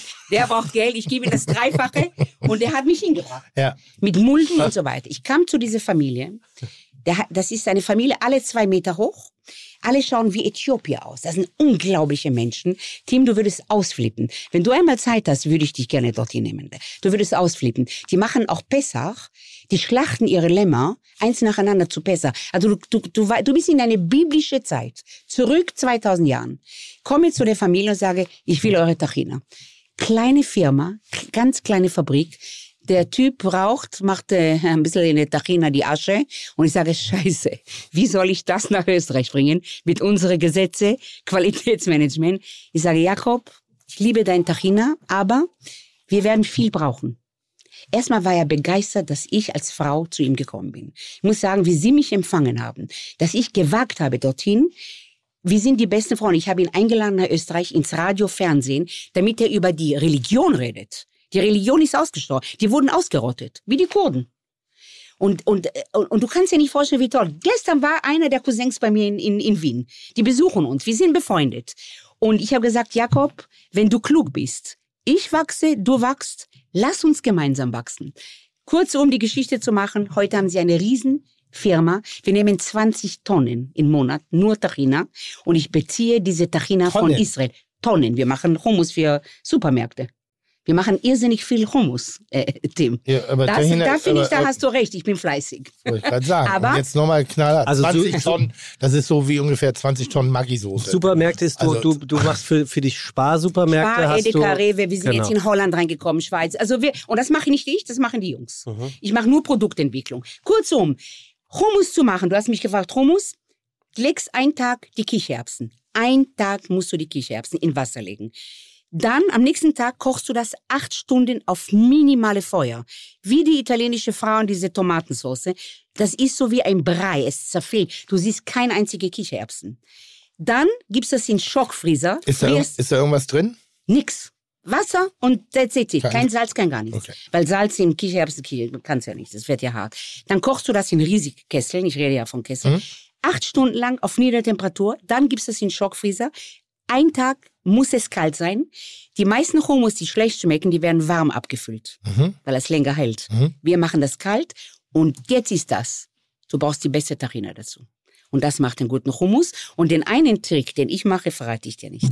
Das ist mein, mein Leben. Da gibt's noch einen Trick, warum es so cremig ist. Also Hummus von Kichererbsen schmeiße ich in den Mülleimer in eine Sekunde, weil ich schmecke die Dose. Du würdest mir nie ein Hummus von der Dose geben, würde ich nie essen. Und wie hast du den Hummus gemacht, Tim? Tim, du schaust so skeptisch. Wenn- wenn wir- Niemand Nee, sieht ich- jetzt den Tim. Nein, ich überlege gerade dieses legendäre Geheimrezept. Das ist ja oftmals wie der Ja. Tropfen Spucke in der Currysoße. Ja, Ne, oder zum die, Beispiel. oder ja. die Asche von der Kippe. Oder die, Ja. Asche, oder Ja. die Asche, Ja. was ja auch technisch gesehen vielleicht sogar. Geräuchert schmeckt es. Ja, nee, nee, nee, aber Asche hat ja auch, es ist ja auch eine Art Triebmittel. Ja? Also das ist, darf man auch nicht, also deshalb Wir machen sehr viel mit Asche. deshalb, das überlege ich gerade, ob was könnte das Geheimnis Aber sein. brauchst nicht viel überlegen, du wirst nicht drauf kommen. Tim, lass uns weiterreden, du wirst nicht drauf kommen. Aber Und wie, ich sag's dir auch nicht. aber wie, wie würdest du denn, wenn ich jetzt dich gefragt hätte, Ja. du bist äh, bekannt, bekannt für das weltbeste Hummus, wie würdest du es machen? Na, ich würde es genauso machen, nur das Schockfrieren nicht machen. Nein, also, weil er das, hat die Dose gesagt vorhin, er macht eine Nein. Dose auf, gibt es in den Thermomix oder ich weiß nicht wo und gibt dann bis, du hast das gesagt vorhin, Dose aufmachen. bist aber auch wie so ein Schimpanse im Zoo, du reagierst auf jede Provokation. Ja. Nein, also. Das Das ist, hat mich beleidigt. Beleidigt, diese Dose. Für mich Hummus aus der Dose Aber ist für mich wie, wie für dich. Was wäre für dich so eine Sache? Was? In, wenn ich dir irgendwas Schreckliches sagen würde von deinem Gericht, wo du sagst, um Gottes Willen, sowas macht man nicht. Gar nichts. Okay, also keine Dose. Nein, also, Also, wie ich würde du's? schon auch die Kichererbsen äh, einlegen, allerdings würde ich sie keine acht Stunden kochen, bis sie äh, zerfallen sind, sondern ich würde sie kochen, bis sie weich sind. Okay. Würde sie dann in einen Mixer oder in einen, einen, einen, Mhm. einen Kutter. Einen Du hättest Kutter auch oder kein Salz oder so dazu Nee, getan? nee, das ist, ich weiß nicht, ob das wirklich stimmt, aber man sagt, dass Hülsenfrüchte, wenn die äh, mit Salz gekocht wird, dass die Schale hart wird Später gibst du den und Salz dass sie dann nicht wirklich, Später. was ich manchmal nicht glaube, weil eine Erbsensuppe wird auch mit Speck angesetzt und da ist Salz drin, da geht's zu. Aber es ist eine andere Sache. Ist, ist, ist eine andere Sache. Ähm, und dann würde ich persönlich äh, das, und das haben Sie wahrscheinlich durch den Kochprozess schon vorgeführt, sehr, sehr weich pürieren und ähm, erst ganz zum Schluss äh, mit wenigen Bewegungen extrem gutes Olivenöl hinzufügen. Weil Und wo ist Tachina? Achso, ja, das kommt auch rein. Aber das kann ich in der Qualität nicht so gut beurteilen. Das heißt, ich weiß es Ja. jetzt. Ich habe ja damals in Tel äh, Jerusalem auch Tarina ge- eingekauft. Das kam aus einer Mühle. Die war eigentlich eher, ich sag mal so, für die Touristen. Ja, an, ist so. nicht gut. Ich kenne genau, Genau. das mit dem Stein, Genau, das hab mir- Nicht gut. Ich habe mir das dann gekauft, Ja, klar. aber habe mir das vom Stein abfüllen Klar, lassen, so, klar. weil ich dachte, komm, das War ist auf dem. Markt irgendwie, Richtig. wirkte besser. Ja. Mir konnte jetzt auch keiner was anderes sagen. Ja. Habe das gemacht, oh, äh, aber für mich war das Spannendste eigentlich das Olivenöl. Das, Ja. die, das, das extrem gute Olivenöl, was da reingearbeitet Und wird. weißt du, warum war- Olivenöl? Ich habe es noch nicht genau, wegen der heiligen Olive. Nein, ich sag dir warum. Ne? Aber rede erst Ja. mal fertig. Na, und, dann, und dann ist mir aufgefallen, dass wenn du halt Olivenöl in solche Pürees oder Emulsionen einmixst, dass es sehr oft brandig wird, garstig wird, bitter wird und scharf wird.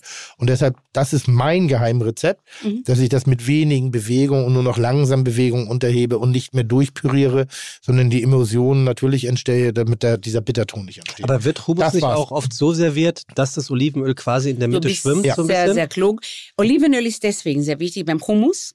Hummus. ja, aber kommt es auch rein oder nicht rein? Ich gebe minimal Hummus Okay. rein, äh, Olivenöl, Ja. weil Tahina ist ja schon Öl. Ist ja schon Sesamöl. Wie ein so, Sesam. so weit habe ich nicht gedacht. Ja, aber Tahina ist ja schon das Ja. Fett.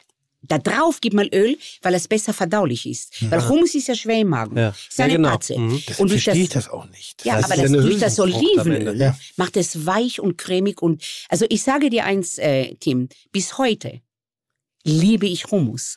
Und nicht, weil ich das mache, weil ich das liebe, weil es ist erstmal gesund, hat wahnsinnige viele Vitamine. Babys können Hummus essen. Ja, in Israel, ich bin auch, ich habe eine Stadtmuttermilch, sage ich immer Hummus bekommen. Hast du? Aber, äh, ich, Was aber ich bin so auf, ich bin so auf, wie bei euch Kartoffelpüree. Die Kinder oder Karottenpüree haben wir bei uns Hummus. Ah, okay. Olivenöl ist gesund, Kichererbsen ist gesund. Was machen wir das falsch bei den Kindern? Wir machen so viel falsch bei den Kindern, diese Hipgläser, nur das. Kinder können viel mehr vertragen und viel mehr verarbeiten. Ja, übrigens kann ich dir eine tolle Sache sagen, wo ich sehr glücklich bin. Es kommt ein erstes Enkel. Ach Der was. Nuriels Frau ist Frankreich. Äh, jetzt gerade jetzt kann ich sagen, nach dem dritten Monat, ja. Herzlichen Glückwunsch. Ja. Wurde aber jetzt auch Ja. langsam mal Zeit. Ja, die haben, Na, ja, die haben einen denn los, Zeit, genau. Du, Die, Die Jugend, arbeiten- aber die heute, arbeiten heute, heute machen sie nicht so früh. Oder hast du, hast du ihnen keine Freizeit gegeben, weil du bist ja die Chefin. Nee. Ich weiß, dass du nicht Weißt die du, wer Chefin der bist. Chef ist? Der Ilan. Ja, Der ist der CEO, ich bin der, überhaupt nicht. der, der ich, treibt an. Der, der, der, ist, der ist ein Wahnsinn. Ja. Der macht die Produktion. Und die Na, Produktion, davon leben wir. Ich weiß, das, hat- das hast du mir vor vielen Jahren schon mal Ja. erzählt, dass äh, äh, die Nenis ist, ist, ist eine Art von Hobby, in Anführungszeichen, weil die, Marke, die, Marke. Die, die große Vision ist, Hummus in den Supermärkten zu haben, was ich damals schon äh, für sehr interessant empfand, weil ich dachte, warum sollten wir jetzt auf einmal alle anfangen, Kichererbsenpüree zu fressen? Und äh, aber deine Vision hat sich durchgesetzt und wahrscheinlich hast du so ein Bedürfnis geschaffen oder ihr habt ein Bedürfnis geschaffen, was es vorher in der Form noch so gar nicht gab. Und insgesamt, das wäre nicht meine nächste Frage, wie erklärst du dir, dass die Levante-Küche gerade so einen Mega-Hype hat? Das ist ja kein Trend, sondern es ist Das wirklich, es ist ein Mega-Hype, wie vielleicht in Deutschland nur die chinesische Küche, eine Zeit lang mal die thailändische Küche Ja. und vielleicht die italienische Ja. hatte. Das ist, Schau, die hat eine dir. Dominanz entwickelt. Auch schon seit fünf, sechs Jahren, ne? Ja, das Ich ist ein. Mega-Hype. Also es ist kein Trend. Es ist einfach. Nee, nee, das gehört dazu schon. es, das kannst es du nicht wird mehr wegnehmen. fast schon eingedeutscht. Also die Levante-Küche ist schon bald keine Levante-Küche mehr, sondern ist so ein Teil unserer Kultur Ich nenne die geworden. Küche. Ja, ja. Viel- Vielleicht, Schau, vielleicht ich- erklärst du in der Antwort auch mal die Levante-Küche. Levante-Küche. Levante-Küche. Ich sag dir, was, warum. Der Team hat gefragt, warum die Levante. Ganz einfach. Gott sei Dank essen wir weniger Fleisch. Und wenn, dann gute Qualität. Wenn, wollen die wissen, von wo kommt das Fleisch. Man isst nicht jeden Tag das Fleisch, wie man früher, man hat hart gearbeitet, man hat geschwitzt, Bergleute, Speck und so. Heute erstmal im Büro, jeder will leicht äh, essen. Levante-Küche ist leicht. Levante ist Olivenöl, kein Butter, viel Salat. Wer Hummus macht nicht dick. Was dick macht, ist der Peterbrot. Wenn du Du das gerade so sagen, ist doch überall. ja, aber nein, Aber aber, du kannst es mit grüne Tee, du kannst es mit Karotten, mit Sellerie. Ich esse das mit Gurken. Das schmeckt hervorragend. Aber ich finde die schon auch, die Nee. Levante-Küche ist Nee, gar nicht so viel. Überhaupt nicht schwer. Überhaupt nicht schwer. Dann habe ich echt die falsche genossen. Nein, Also ich muss sagen, die, die, die auch, auch im Nenis, leichte Küche. also auch im Nenis hatte ich am Anfang immer so ein bisschen Schwierigkeiten. Ne? So, das, das Aber war du bist ein Deutsch-Deutscher. nee, bin ich Jecke nicht. Potz. Ja, aber, Aber das würde ich jetzt eben genau nicht sagen, dass Tim Deutsch-Deutscher ist. Nein, Na, aber es nein, gibt, nein, aber es gibt Gerichte, aber es gibt Gerichte, die, die stören mich auch in der Originalität äh, derer Herkunft. Und Oh. äh, Oh nein, ich glaub's nicht. Tim, ich Oh, glaub's also nicht. hier kommt jetzt ganz Schau, kurz gerade ich grad Caro sagen. rein. das sieht aber schwerst noch rumänisch Und rein. Caro hat aus, ja? rumänisch gekocht und Caro, du musst jetzt natürlich, in, darfst jetzt in das Mikrofon säuseln, Aber was eh, du da gekocht hast. acum. Se vorbește în românește. Ok, hai, bine. Uh, am făcut semale cu mama Liguță. Sunt, sunt, eu sunt surpri- e ceva formidabil. Du reißt alte Wunden wieder auf. Das Ich glaube, ich bin so Aber emotional. leid, Aber sie- Ich sag dir. Aber weißt, Ich hoffe, es schmeckt. du weißt, warum Polenta mich zum Kotzen bringt. Emotional. Nee. Nein? Nee. Nee, weil da... Also doch, doch, hat Na, mir Haya erzählt. Ne, ja. da, weil da hat Haya einfach mal äh, den, ich, ihr- ihre hässliche Fratze gezeigt. Ihre hässliche Fratze des Ehrgeizes, den kleinen, netten, jungen Timmy, der ganz alleine im kurzen Hosen, Holzgewehr auf, auf weiten Reisen war. Bei Hat der sie- schönste Köchin hat, hat- er gekocht, bei hat- der schönste, hat- die Dana. Hat Wie war die Dana? Hat sie mich mal in die Schranken gewiesen. Ja? Oh, da. Du, Tim, das ich, war- ich, ich verrate dir was. Also das, das, das, Ich das, verrate ihm Fass was. machen wir gleich nochmal auf. Also da kommt sie, da kommt sie nicht mit durch mit der Nummer. du, Tim, Ja, äh, Polenta. Ich wusste, dass du italienische Polenta liebst. Du Ja. machst das mit Butter und Milch und genau wie es sein muss. Mhm. Das, was ich dir gegeben habe, musste man nur mit Wasser und Salz, weil dadurch hält es ja auch. Die Flüssigkeit hat es gemacht, dass es auseinandergegangen ist. Und das habe ich gewusst, dass du das nicht kannst. Also ich war eine schlimme, schlimme Person. okay. So, jetzt haben wir das. Also jetzt ist das, wir haben jetzt, auch wir haben jetzt ein rumänisches, Merci, wir haben ein merci. rumänisches Landes, typisches Landesgericht Ja. jetzt hier Damit bin bestehen. ich aufgewachsen. Sa- Samale, Sarmale, Sam, ja. Kuh, Mameliga und Schmand. Sauer, Sour Cream, ja. Und ich will ja, jetzt will ich euch ein bisschen meine Küche erklären, Hm. Ja, weil der. Team hat mich gefragt, die Einflüsse. Ich bin aufgewachsen mit dem, weil meine Mutter, meine Tante und meine Oma das gekocht haben. Was habe ich gemacht in meine Kochbücher? Ich habe das von meiner Mutter genommen und habe jetzt Middle East genommen. Flach gemacht, gebrannt in Kraut. Drinnen habe ich natürlich Lamm, nicht nur Rind und Schwein. Lamm und Reis und Tomaten und verbrannt und habe dann Open, Open Sarma. Das ist jetzt genau die israelische Küche. Rumänische Mhm. Das Abstammung Chaos. mit Middle East und das Chaos. Ja. Das ist meine Küche. Und ich würde dir jetzt dem Tim unterstellen, er würde es ähnlich machen. Was? Ne, Die Dinge mit einem gewissen äh, Chaos anzugehen, um, um, um die Emotionen Ja, reinzukochen. wir sind beide Emotionsköche und keine Rezeptköche. Das soll nicht Ja. heißen, dass wir keine Rezepte können, aber der Anlass dafür ist immer eher, ähm, ja, wie soll ich sagen, ähm, momentbezogen. Mhm. So, das Ding hier sieht richtig scheiße aus. Schmeckt gut? Hm? Schmeckt gut? Ich sag's dir gleich, ich habe noch kein Besteck, Sieht mein nicht, Besteck sieht ist nicht hier, richtig warte. scheiße aus. Ich, auch da jetzt, so, aber da siehst du halt, okay, jemand braucht den Teller, damit das Essen eine gewisse Ästhetik hat. Haus, Hausmannskost. Hm? Ja, wie deine Mutter vielleicht. Aber wenn du es äh, isst, dann würde ich jetzt als Profi zwei, drei Kritikpunkte haben, aber nur, wenn ich es analysieren würde. Ich als Mensch, ich esse das und bin glücklich. Bin einfach happy. Da- da Das ist kannst du unterscheiden? Ja, total. Sehr irre. Natürlich. Naja, dass man dem, dem, dem, dem Profi-Gedanken einfach beiseite legen kann, ist ja, ist ja nicht, also erschließt sich mir nicht sofort. Den, Warum das denn nicht? Nee, du, du, du, du schmeckst eine Meinung ja trotzdem mit. Und du sagst ja gerade, dass du es schaffst, nur das Emotionale zu schmecken. Ja. Und das, die Meinung herauszulassen. Das finde Ja. ich schon.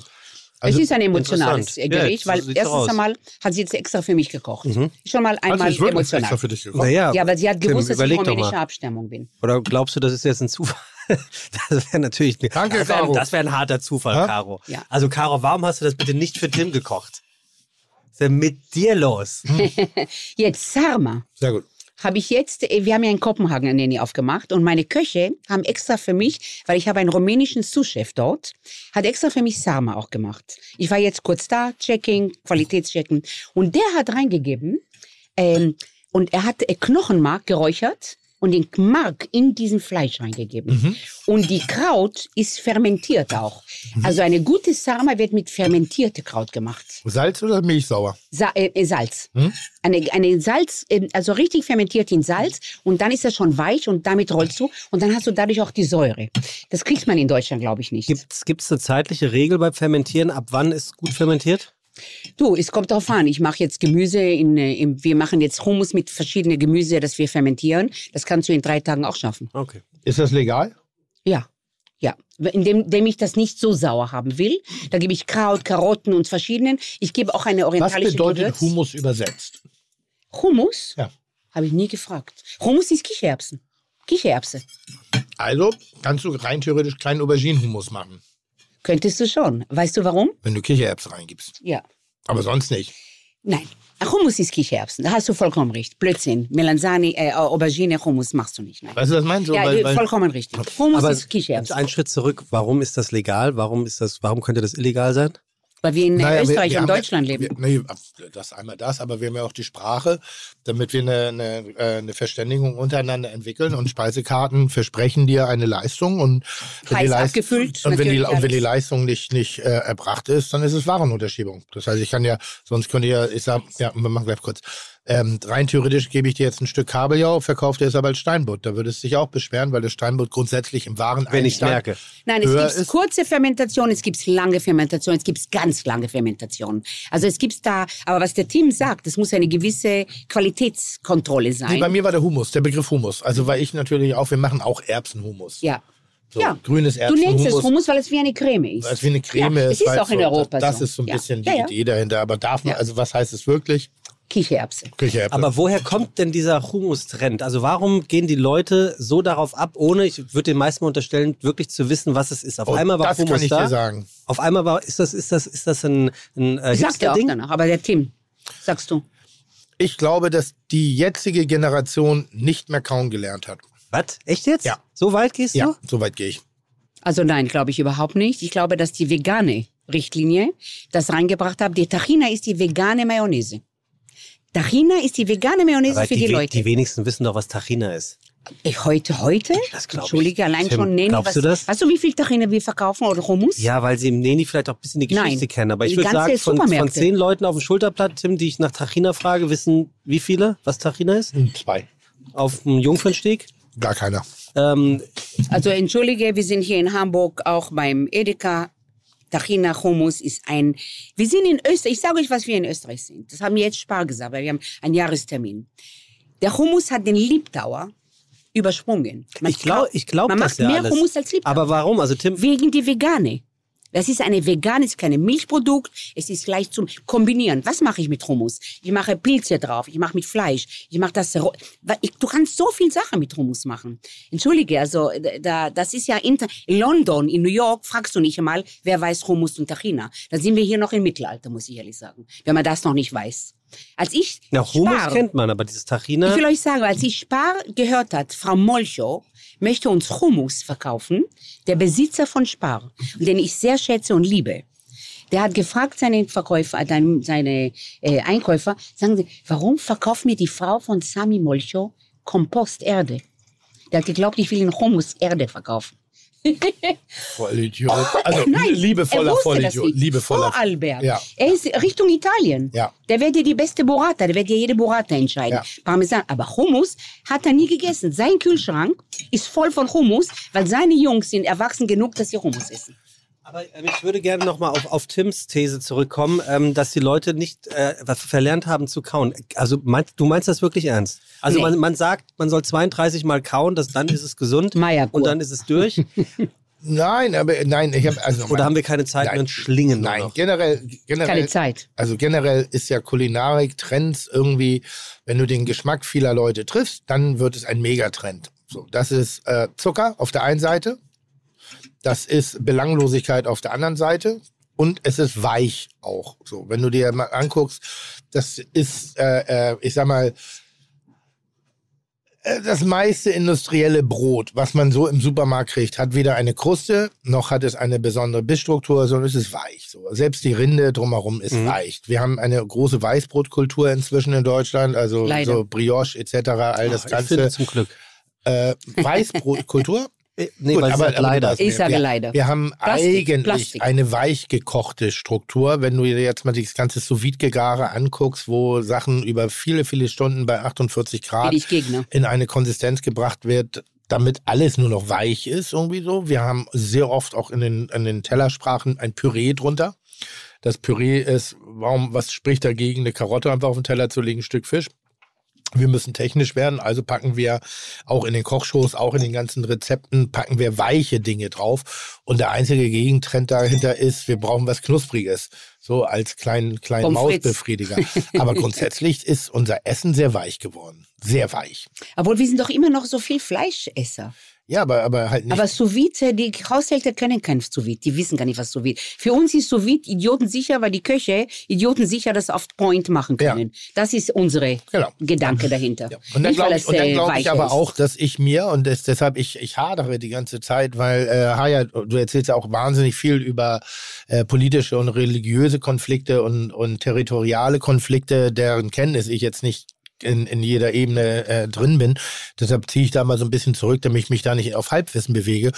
Aber ich sag mal so, wenn du jetzt so, ein- so, so, so ein bisschen hier Falafel und Hummus essen kannst mit, mit, mit, ein, A, es ist relativ günstig, egal wo. Also die gehobene Küche im Levante-Bereich ist noch gar nicht so stark vertreten, sondern es ist schon noch Mhm. das Street Food auf Mhm. eine Art und Weise. Auch das Mhm. Nenis ist ja eine Art von Street Food, wobei ich die Entwicklung in Wien, als ich euch damals besuchen durfte, das war schon à la Bonheur, das war schon sehr italienisch, Ja. so vom, vom Ja, ganzen me- Habi- mediterran. Genau, vom, vom ganzen Levant Habitus. mediterran.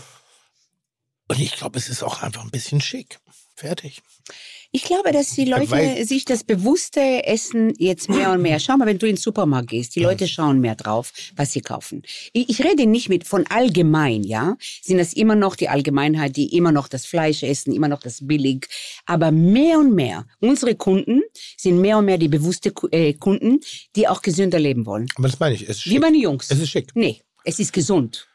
Die, die, die wollen nicht sterben mit Aber- Krebs, aber nochmal, mit aber- 56 aber für du meine sagst- Eltern. Aber das ist ja eine Diskussion, die, wir, die ich immer gerne leidenschaftlich führe, Ja, die werde ich auch auch. bis in mein, meinem Ende auch. führen. Die bewussten Leute, das heißt die Menschen, die den Zeit, den, die Zeit haben, den Intellekt, teilweise auch die Finanzen, sich mit einem Thema wie Ernährung auseinanderzusetzen. Das ist ein großer, Spa- ein, ein großer Spalt, der sich durch die Gesellschaft zieht. Ja, wir haben ein, eine, eine kommunikative, moderne Ebene. Das sind die ganzen Foodies, das sind die ganzen Instagrammer, das sind die Foodjournalisten, das sind wir, die tagtäglich darüber reden, die Fernsehköche etc. Und dann haben wir die echten Menschen. Und die echten Menschen machen einfach noch wahnsinnig mehr aus. Und da haben wir auch in dieser ganzen Ebene immer noch wenig erreicht. Gebe ich dir recht. Ähm, das heißt, wir, wir bauen uns so ein bisschen unseren eigenen Elfenbeinturm auf. Gott sei Dank. Muss ich dir sagen, weil wir sind Vorbilder Ja, für viele Leute. ja, du bist Vorbild ja, genau. für jeden. Und zeitversetzt, Jeder schaut und dich an. zeitversetzt wird was stattfinden. Ich glaube eben halt jetzt noch nicht, ich bin froh, dass die es Leute, so die Leute glauben, dass Hummus gesund ist und Es vielleicht. ist gesund, nicht glauben. Nochmal, es ist gesund. Lass mich doch mal ausreden. Nee, Die Menschen glauben, dass Hummus gesund ist, Mhm. genauso wie sie glauben, keine Ahnung, dass mir fällt jetzt nichts ein, Pasta ge- gesund ist. Pasta gesund ist nicht ist. gesund, ist Weißmehl. Aber wer sagt denn, das weiß man? Sagt, die mediterrane Diät ist die gesündeste der Welt. Ja, aber die viel Olivenöl. gesündeste der Viel Welt. Olivenöl.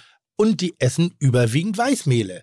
Die essen Ciabatta, Focaccia, Pizza, Pasta. Gemüse, Fisch, So. Äh, wenig Zutaten, Ja. Olivenöl, Zitronensaft, aus. Das Al- ist die gesunde Küche. Ja, also kann man doch die Pasta nicht irgendwie auf einmal. Nein, aber wenn du nur machen. Pasta essen wirst, wie die Veganen heute, die glauben, äh, äh, äh, vegan ist Pasta, weil da haben wir nicht, das ist ein völliger Blödsinn. Damit machen sie ihren Körper kaputt. Pass auf, wir fangen gleich nochmal von vorne an, was die Levante Küche genau ausmacht. Ich mache einmal ganz kurz eine Mhm. Ja. Reservierung. Wow, ist das Einmal schnell heiß. Fenster Ja. auf, einmal durchkühlen.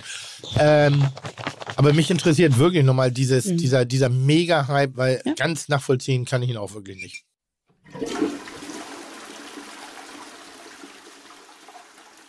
So, äh, wo waren wir? Äh, äh, äh, Levante Küche. Levante Küche, Lev- genau. Levant. Was ist die Levante Küche? Levante Küche ist, ich würde sagen, eine Mittelmeerküche. Levante Küche ist die leichtere Küche für mich, wie ich vorhin gesagt habe. Viel Olivenöl, weniger Butter. Mhm. Sehr viel gemüselastig, sehr viel vegetarisch-vegane. Mhm. Viel fischlastig, weil wir das Mittelmeer haben. Und natürlich auch Fleisch, aber Fleisch dann mehr Lamm. Mhm. Ja, weniger Schweinefleisch. Das ist für mich die Levante Küche.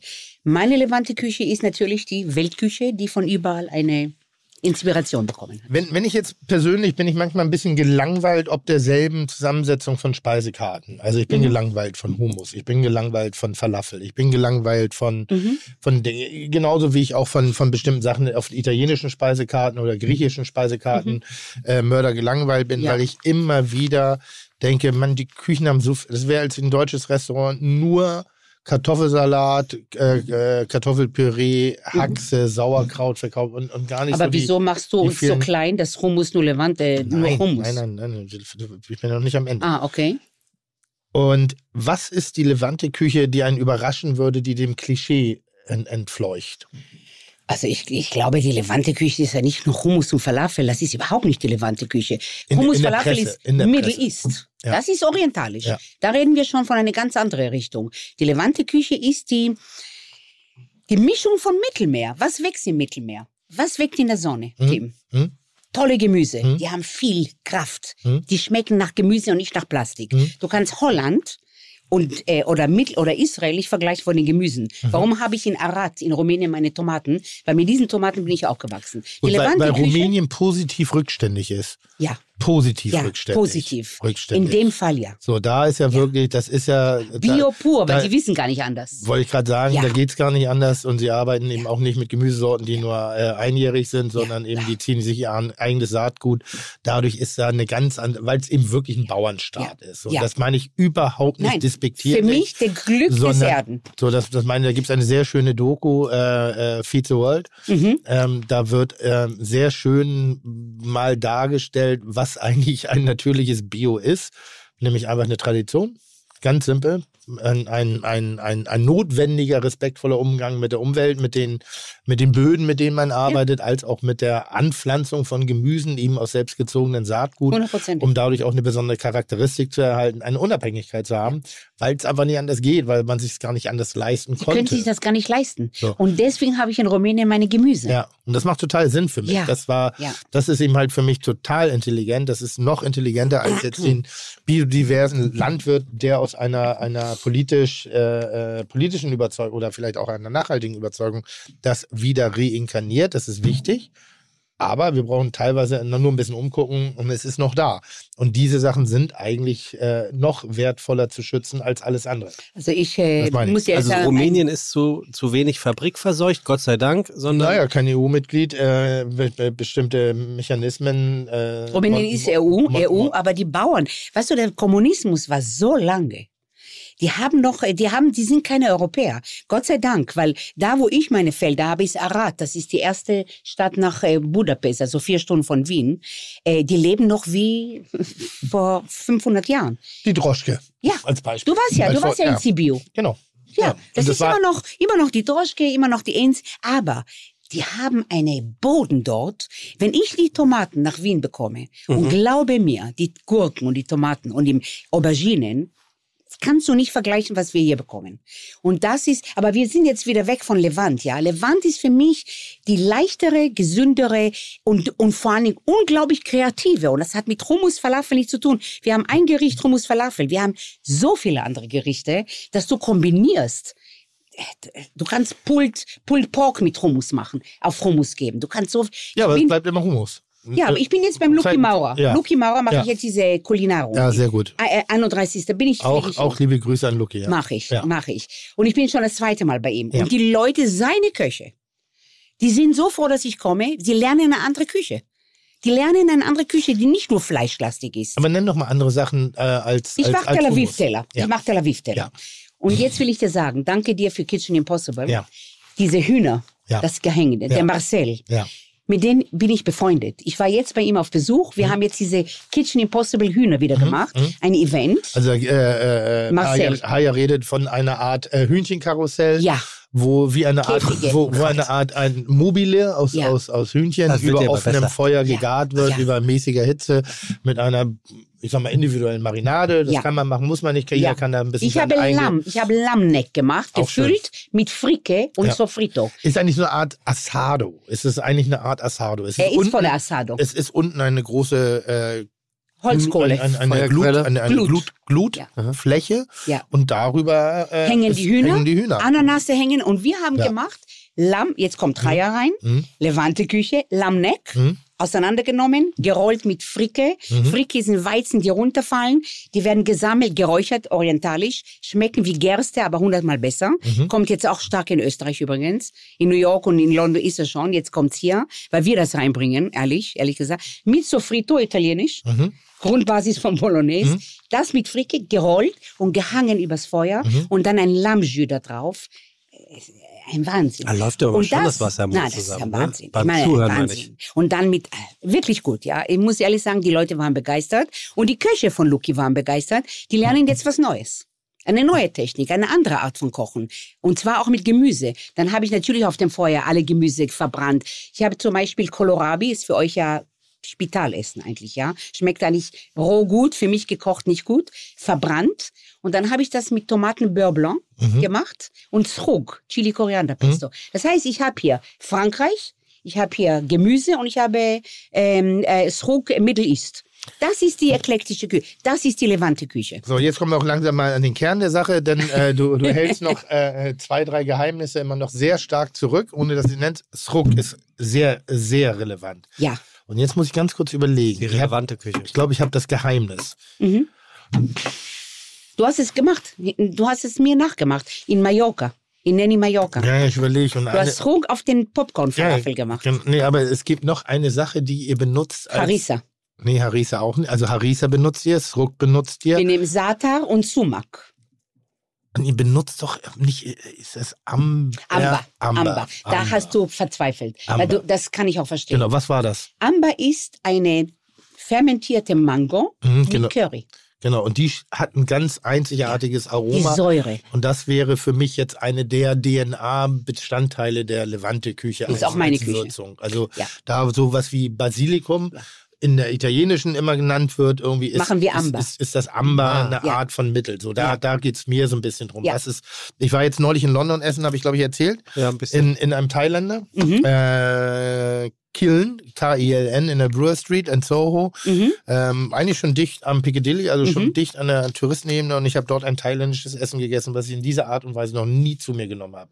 Und ich habe mich schockverliebt. Toll. War Was war eher, das Besondere? Es war eher Nordthailand. Es war wenig Kokos, es war wenig Currys. Es Mhm. waren auch Currys drin, aber es war eher kräuterig. Es war mehr ganzheitlich gedacht. Also auch die arbeiten ja mit Schwein, aber Nose to Tell Natural Born. Das heißt, die Knochen werden Muss ausgekocht. ich mir aufschreiben. Mit der Suppe wird dann eben noch ein Fischgericht gekocht. Also du kochst praktisch einen Fisch an der Grete äh, in diesem Schweinesud und da kommen noch besondere Kräuter rein, die aber eben weit weg sind vom klassischen Koriander-Thailand-Modus, Mhm. sondern die eine grüne, fast skandinavische Wirkung hatten, aber mit einem Punch äh, sensationell. Boah, muss ich Ähm, die haben so viele Gewürze, so viele, also Toll. trockene Gewürze benutzt, Ja, ist auch eine tolle die ich Küche. so in der thailändischen Küche nicht kenne. Ja. Kardamom, nicht so wie wir das immer einsetzen, den Die grünen, schwarzen, den die großen. schwarzen, was Viel einen besser. ganz anderen. Weißt du, was am besten ist mit Kardamom, mit denen? Whisky Sour, mit Ja. einer gesträmpfte, diese schwarze Kardamom. Wahnsinn. Und das sind halt so Aromen, Ja. die mich, hier, guck mal, krieg Ja, krieg ich auch Gänsehaut, Gänsehaut, Weil das sind so schöne Sachen, die eben nicht dem, und deshalb, das ist meine provokante Frage, was ist außerhalb des Klischees? Und da ist Amber äh, eine Ja. ganz wichtige Note. Srug, Harissa So, machen wir selber. Das ist das, was, Aber was die Leute. ist Trug? Srug ist Chili, Koriander, Pesto. Du nimmst diese Sivri, die Chilis, die grünen, und gibst das mit Koriander, mit Olivenöl, ein bisschen Zitronenzeste in den Blender und dann machst du ein bisschen Ol- Olivenöl, Zitronensaft, Chili und Koriander. Aber habe hab, Srug. hab ich nicht gelesen, dass du gar kein Chili magst? Ich habe Chili-Allergie, aber Ja? ich esse das jeden Tag. Obwohl, Und Weine. was passiert und da bei der Allergie? Weine und genieße. Ah, okay. Sehr irre. Ah, ja. Du bist jetzt äh, äh, äh, das Schaf unter Wölfen, also die Frau unter vielen Männern. Ja. In, der Tat beschäftige ich mich gerade sehr viel damit, ja auch meinen Laden umzustrukturieren. Und ähm, ich denke immer ganz, und es wird so oft Bullerei. gesagt, ja, Bullerei. Und es wird ja auch hier oft angemerkt im Podcast, oh, kann nicht mal wieder eine Frau kommen. So, und jetzt will ich keine Frau einladen, nur weil sie im Sitzen pinkelt, sondern ich möchte eine Frau einladen, weil sie eine Kompetenz hat und weil sie auch was zu erzählen hat. Wie erklärst du dir das, dass, äh, obwohl die Leidenschaft doch was, auch die Emotionalität, ja, doch schon was, was eigentlich jedermann oder jeder Frau zugänglich ist, ist, warum gibt es so wenig Frauen in unserem Business? Also es Boah. ist eine langweilige Frage, aber ich, ich, ich stelle mir diese Frage, mich sehr, sehr oft, mich ja. beschäftigt, was kann ich als Chef machen, dass Frauen, werdende Mütter, seine Mütter, diesen Beruf nicht abtrünnig werden, weil er angeblich familienunfreundlich ist, weil eigentlich ist es doch, du hast deine Familie um dich geschart, ich habe meine Familie um mich geschart. Wie kann man das Bild äh, stärker, besser kommunizieren und was muss man tun dafür? Ich, ich glaube, dass wir erstmal mit den Jungköchen, äh, wir als Chefs, Hm? ich bezeichne uns als Chefs Hm? beide, mit unseren Jungköchen mal reden müssen. Äh, wie ist es, äh, wie verhalten wir uns, wenn eine Frau kommt? Weißt Mhm. du, wir haben eine eigene Sprache in der Küche. Hm? Auch die Männer haben ihre eigene Sprache und sie saufen auch ihr Bier danach und so weiter. Und werden Frauen auch noch nicht so wahrgenommen, so wie Frauen eigentlich die Männer wahrnehmen würden in der Küche. Also es fängt schon mal an, wie sind die Jungköche aufgewachsen mit einer Rolle von einer Mutter? Mhm. Es fängt, weißt du, wie das anfängt? Erziehung, du hast ja, verzeih mir, du hast ja, Ja. Kinder. Die Erziehung. Meine Kinder haben gesehen, wie viel Respekt Sami vor mir hat. Mhm. Die haben das mit der Muttermilch bekommen. Ich bin eine emanzipierte Frau, aber ich bin trotzdem noch weiblich geblieben. Ich muss jetzt nicht emanzipieren und jetzt sagen, ich bin jetzt ein Mann, sondern ich habe immer noch Minikleider, ich war sexy, ich habe gelebt und trotzdem respektvoll vor meinem Mann. Und das, die Köche, unsere Köche, viele haben das nicht gehabt zu Hause. Der Muster von zu Hause, immer noch, ist die Frau ist nicht so wertvoll wie der Mann. Der Vater ist der Hero, die Mutter ist noch die Hausfrau. Jetzt langsam ändert sich das die nächste Generation. Aber die Köche, die wir noch haben, sind immer noch so aufgewachsen. Das heißt, wenn eine Frau kommt, provozieren sie erst einmal. Weil sie kämpfen. Das ist wie ein Territorium. Du kommst zu mir, ich muss jetzt mein Territorium jetzt mal teilen. Eine Frau ist schon ein Territorium. Die ist nicht so wie wir. Und das müssen wir wegnehmen. Eine Frau und ein Mann sollte heutzutage in unserem Jahrhundert überhaupt kein Thema mehr sein. Und ich sag dir, was wir machen müssen. Wir, wir müssen mit dem Staat reden, dass wenn eine Frau schwanger wird, dass es nicht alles auf uns ist. Wir bezahlen die Schwangere, wir bezahlen noch einen Koch dazu, Doppelgehalt, muss ich dir nicht erzählen. Das heißt, jeder Chef wird erstmal einen Mann nehmen, weil er wird nicht schwanger, er wird nicht Karenz gehen. Heute ändert sich schon langsam, dass die Männer auch jetzt ein Jahr Karenz nehmen, was ich toll finde. Der Staat müsste viel mehr übernehmen, das Geld. Karenz des Mutterschutz? Ja, und Karenz sollte der Staat übernehmen und nicht die Arbeitsgeber, die jetzt zweimal bezahlen müssen. Natürlich überlegst du dir, nehme ich eine Frau oder einen Mann. Es ist eine, in der Natur liegt Also es. kann ich deutlich von mir weisen, ähm, ich denke nicht in Geschlechtlichkeiten beim Einstellen, überhaupt nicht, Sollst du auch nicht. sondern ich denke in Persönlichkeiten. Wer ist gut und wer ist schlecht? Genau. Ja, in, in da- das mache ich auch. Okay, aber ohne euch zu nahe zu treten, um euch geht's ja eigentlich nicht, weil ihr seid ja schon in der Aber Sonderposition. deshalb ist ja die Frage eben, was können wir tun, damit eben das auch weiter, breiter zum Verständnis gerät. Na, deswegen weil, ist der Gedanke ja ein sehr guter, zu sagen, nicht so zu denken, dass sie schwanger werden könnte, dann nehme ich lieber ihn. Ja, es, es, es, es hindert ja so viele Schäden. Ich rede ja Nein, aber vielen. es steigen ja auch viele aus. Nochmal, das ist, das ist ein, ein, eine Ebene. Ich denke nur, was können wir tun? Wir wirklich tun im, im Sinne dessen, wie können wir das fördern, wie können wir den Beruf unseren, oder unsere Welt, in der wir uns bewegen, so attraktiv darstellen, dass nicht früher oder später äh, ähm, Ich glaube, wir die, werden auf, die sich ausscheiden. auf Also vier hab- Tage gehen müssen. Wir werden irgendwann mal vier Tage Woche machen müssen, Tim. Es wird auf uns zukommen. Wir müssen sehr viel ändern. Corona hat uns gezeigt, weniger Köche, weniger Service.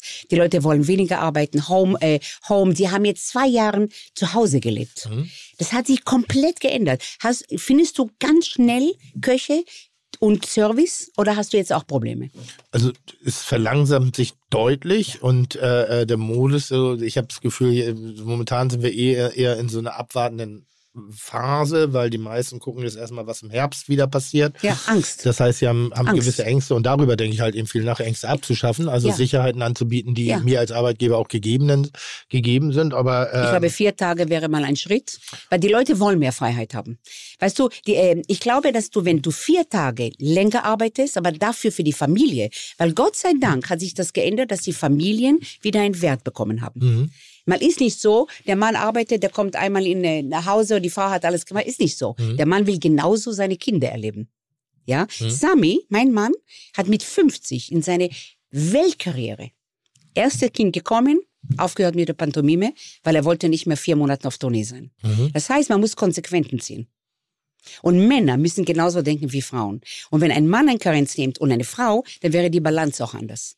Dann würde die Frau auch arbeiten können und der Mann würde auch Karenz bleiben. Man muss sehr viel ändern, glaube ich. Ich glaube, die ganze nächste, ich sehe meine Jungs, wie sie ihre Frauen schätzen, wie sie unglaublich viel Toleranz geben, was sie arbeiten, die sollen machen, was sie wollen. Beide, ich nenne sie zwei Säulen, wo der Boden einen hält und auf freiwilliger Basis. Und das müssen wir mit den Köchen, vor allen Dingen mit den Jungköchen, die noch immer noch eine freche Schnauze haben, immer noch abwertend gegen Frauen reden. Das sollen wir in die Küche gehen und ein Beispiel geben. Sowas gibt's nicht mehr bei uns. Aber ich da- bin aber da- 66. Und ich würde, ich werde wahnsinnig, wenn ich sowas sehe. Ich, ich könnte da ausflippen, wenn ich sehe, wenn jemand so miteinander umgeht. Ob es eine Frau mit einem Mann so ist oder ein Mann mit einer Frau. Respekt ist erstmal das Nummer eins. Redest du da von deinen Küchen? Auch. Auch. Auch natürlich. Ich habe auch Jungköche, die glauben, die sind äh, besser als die Frauen. Ich habe, aber ich habe auch wiederum sehr viele Frauen bei mir. Meine rechte Sehr Hand viele. ist eine Frau. sehr viele. Hast du auch Frauen, die denken, sie wären besser als Männer und benehmen sich so? Ja. Und dann sagt, Multitasking. Ich meine, meine rechte Hand, die ist, die, die, die ist ein Wahnsinn. Entschuldige, die ist, die ist, die ist ein Wahnsinn. Die fliegt überall, sie spricht mehrere Sprachen, sie kocht wie eine Göttin, sie schult ein, sie kann alles machen. Und sie hat aber noch keine Familie. Was ist, wenn sie eine Familie hat? Da muss der Mann tolerant sein. und bei dir, Tim?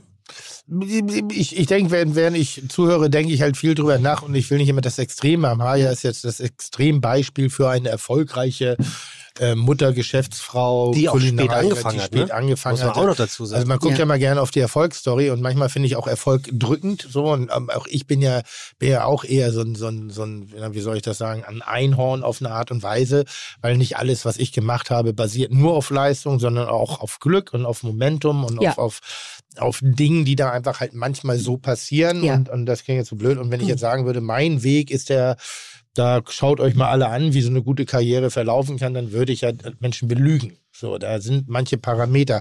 Und für mich ist halt die Frage basierte eher so ein Ticken drauf, was, was man an, also deshalb, ich habe gerade sehr aufmerksam zugehört, ähm, was man tun kann als Arbeitgeber, um das Berufsumfeld attraktiv zu gestalten, egal ob Mann oder Frau. In dem Moment änderte sich schon meine Frage für Familien. So, ich bin nämlich komplett gegen die Vier-Tage-Woche. Komplett? Komplett, komplett, weil ich, äh, es liegt aber daran, dass ich altbacken bin, dass ich es anders nicht gelernt habe und ähm, ich weiß nicht, was der eine Tag mehr bringen soll Außer in dem Moment, wo du gesagt hast, Familie. Mhm. Da hat es bei mir Klick gemacht. Da habe ich gedacht, okay, das, das ist, das kann, könnte eine gesetzliche Vorgabe sein. Das Ja. könnte funktionieren, Das wäre dass toll. in der heutigen Zeit, die 24-7 ist, die keine Ruhephasen mehr hat, Ja. die keine Ruhepole mehr hat, ein, ein, ein Gott sei Dank verändertes Familienkonstrukt. Es ist nicht mehr der eine Versorger und der andere hält den Haus, sondern es hat auch eigentlich keine Geschlechtlichkeit mehr. Nein. Aber dass ein Teil einer Familie sich dazu entscheiden kann, den dritten Tag zu Hause zu bleiben, um, und deshalb ein Teil, das kann die Frau, es kann aber auch der Mann sein, Genau. sagen, ich bleibe jetzt drei Ja. Tage arbeite ich nur, äh, vier Tage arbeite ich nur noch, weil ich den dritten Tag in das Kostbarste unserer Gesellschaft reinstecke, nämlich die Familie. Und Ja. dürfte, Denn wir sind diejenigen, die erziehen und wenn wir die Kinder nicht mehr erziehen können oder nicht mehr,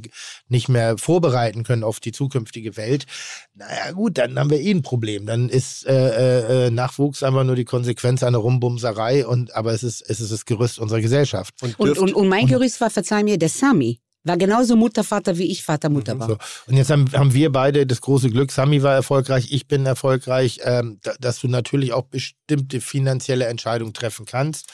Und da ist, das ist absoluter Luxus, auch gegen finanziellen Luxus sozusagen sich entscheiden kann. Familie ist Familie. Ja, aber, aber du weißt, was ich meine. Ich ne? weiß genau, was du meinst, aber es es ist nur der dann, Dann ist Gedanke. es nicht mehr die Torte, dann ist es halt ein Keks. Aber der Keks ist immer Aber noch dürf- mehr, als das, viele, viele, viele Leute äh, außerhalb von unserer Welt haben. dürfte diese Familie auch Hobby sein? Also was ist mit den Mitarbeiterinnen und Mitarbeitern, die keine Familie haben, aber trotzdem gerne eine Vier-Tage-Woche hätten, um am fünften Tag einem Hobby nachzugehen? Hundertprozentig. Könnten sie machen, aber dann müssen sie verzichten. Ja, es ist aber auch Glück. Weißt du, Also was es- heißt Aber, Glück? aber, aber ist das nicht ungerecht? Warum? Musst du auch die Leute geben, die glücklich sind, keine Familie zu gründen. Absolut. Ja. Ja. Die müssen aber doch dann den gleichen Fort. Warum nicht? Wenn du das- Warum nicht? wenn Der du das- Tim sagt ja nein. Nein, Nein, ich, ich finde, äh, ich sagst verzeih. ja. Spontan, wenn du in- aufs Individuum guckst, hast du komplett recht. Also wenn du nur die Person anschaust, wäre es eine Art von ungerecht. Aber wir befinden uns auch im Kontext nicht nur als Individuum, sondern wir sind eine Gesellschaft. Und ich finde, dass eine Gesellschaft auch da die Stärken zum Tragen bringen muss, die ich bringen kann, um auch die Leute zu schützen, die vielleicht die Stärke in dem Moment nicht abrufen können. Und wenn wir es erreichen, dass die Gesellschaft in Zukunft dem Familienmodell, egal ob Mann oder Frau, so weit unterstützen kann, dass diejenigen Entscheidungen treffen können, dann ist es auch unsere Verpflichtung. Das ist ja am Ende des Tages, äh, äh, und das klingt jetzt wahnsinnig dämlich, aber wir arbeiten ja heute auch, um die, um die Renten von heute zu bezahlen. Ja, nee. So. Und da wollte ich noch- das ist der was Warum sagen, arbeiten wir, warum zahlen wir. Steuern? Weil wir Ja. ein Sozialsystem haben, unter anderem, unter anderem, äh, das eigentlich dafür gemacht ist, um Schwächere zu stärken, zu schützen. Nicht für die Missbrauchleute. Wir reden jetzt von, wenn, wenn eine 48-jährige Frau wird arbeitslos oder ein, ein 48-jähriger Mann wird sie arbeitslos, gerät in die Langzeitarbeitslosigkeit. Dafür ist unser System da, dass diese Menschen eben nicht sich außerhalb der Gesellschaft benehmen müssen, sondern dass sie integriert bleiben, dass sie Würde behalten, dass sie ihren Lebensstandard finanzieren können. Und damit reden wir jetzt nicht von Luxus, sondern dass sie eben nicht auf die Straße gehen müssen. Ich möchte noch was nicht- Wichtiges das sagen. meine ich damit. Und warum tun wir das? Weil wir das können. Und wenn da junge Menschen zu früh das Ich, Ich, Ich im Kopf haben, naja gut, dann müssen sie auch mal gucken, warum können sie dieses Ich? Weil andere dafür arbeiten oder gearbeitet haben. Und Arbeit meine ich jetzt nicht physisch, körperlich oder sonst, sondern ich meine, weil sich Menschen dafür Gedanken gemacht haben, weil Menschen dafür gekämpft haben. Das ist die Generation Molcho, äh, meine, die Generation meiner Mutter, die sind dafür auf die Straße gegangen. Mhm. Das ist nicht selbstverständlich, dass da haben Leute für gekämpft. Es haben Leute für, für andere Dinge sich eingesetzt und wir haben das ganz große Glück, dass wir die ganz großen Kämpfe gerade nicht fechten müssen, sondern dass wir verbessern können. Naja. Das sind schon große Kämpfe, die gerade ihr in der Gastronomie zu kämpfen habt. Ja, alle, ja, aber das, aber das, ist ja, das ist ja jetzt normale Alltagsprobleme, die ein jeder hat, der sich irgendeiner Herausforderung stellt. Naja, So, ihr, ihr, habt ich, ja, ihr habt ja eine. Aber ich möchte noch einen Satz sagen ja, wegen Mitarbeiterschwund wie Wir keine vergessen andere eine Branche. Sache, vergessen wir. Es hat ja nicht nur mit Familien zu tun. Wie viele Menschen kommen in Fallen in Depressionen, wenn sie in Pension gehen? Sehr viele. Keine Hobbys, keine Interessen. Mhm. Die Arbeit ist nur die Arbeit. Sie sind wie die Magneten oder wie die, sie machen nur das. Eigentlich ist das für mich wie Fliesenarbeit, weil du das ganze Leben eine Sache machst. Hast du ein bisschen Zeit für dich selber? Mhm. Und diese drei Tage, du nimmst dir auch ein bisschen Zeit für dich selber. Kriegst ein Hobby. Kriegst ein Hobby. Ja, ja. Und dann wirst du auch weniger Depressionen. Die Spitäler werden weniger mit Depressionen, Demenz. Du brauchst auch andere Beschäftigungen. Was ist, was ist Tim und ich? Wir sind ja neugierige Menschen. Wir machen ja tausend Sachen. Wir kochen ja nicht nur. Die Neugier, Das ist, was uns hält. Da würden wir nicht so früh äh, sterben. Ich glaube, sehr viele einsame Menschen sterben schneller, sind depressiv, sind traurig. Es würde sich sehr viel ändern. Ja, aber jetzt unterstelle ich einfach mal 100 einstellenden Chefs und Chefinnen, Ja. wo, ähm, wo jemand hinkommt und sagt, ich möchte gerne eine Viertagewoche haben, weil am fünften Tag nehme ich äh, mich einem Hobby an, damit Mhm. ich im Alter nicht depressiv werde. Von diesen 100 Chefs und Chefinnen sagen doch höchstwahrscheinlich 88 Ciao Kakao. Nein. Falsch, falsch. Weil die kriegen glücklichere Mitarbeiter. Die, die Mitarbeiter arbeiten auch länger. Die werden 10, 11 Stunden äh, diese vier Tagen arbeiten. Die arbeiten nur konzentrierter. Das wird gar, ich fange jetzt langsam schon daran zu Jüngere, denken. sagen das jüngere Chefs oder auch ältere Chefs? Nochmal, ich bin ja, also warum ich das Nein sage, ist, um jetzt auch eine Gegenposition Mhm. zu haben. Ja, wir Mhm. beschäftigen uns auch mit der Viertagewoche. Ganz Jeder, intensiv. jeder. Ganz intensiv. Ja. Ich blocke da innerlich immer noch ein bisschen. Ich, kann, ich bin jetzt in einem Prozess. Das heißt nicht, ich, dass ich den Leuten das nicht gönne, sondern ich verstehe den dritten Tag noch nicht so genau. Ich sag's dir. Weil das, was mir Der auf dritte Tag ist neben Samstag, Sonntag oder was meinst du? der dritte. Freitag, der dritte Ist Freitag. egal. Okay. Kannst auch Dienstag geben. Weil ich äh, äh, mein äh, ich, ich, ich, glaube mehr an die fördernde äh, äh, Aufgabe eines guten Arbeitgebers, also dass man eben nicht nur die Leistung abruft und dann sagt und jetzt viel Spaß beim Hobby, weil wir sind in vielen Bereichen dort schon angekommen. Wir müssen da mal unser unser unser kleines Schneekügelchen verlassen. Ähm, wir haben eine, eine ich glaube, Arbeitszeit derzeit von 37,5 Stunden die Woche. Das ist okay, finde ich, irgendwie so.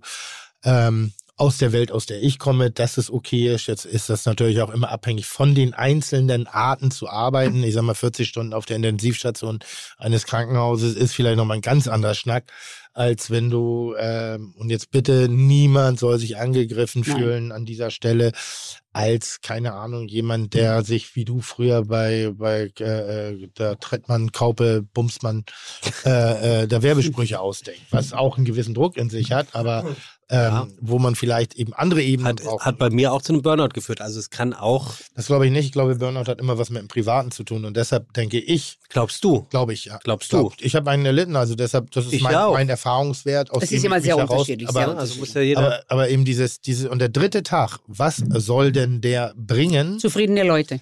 Ich glaube nur, dass die meisten dann arbeiten gehen werden.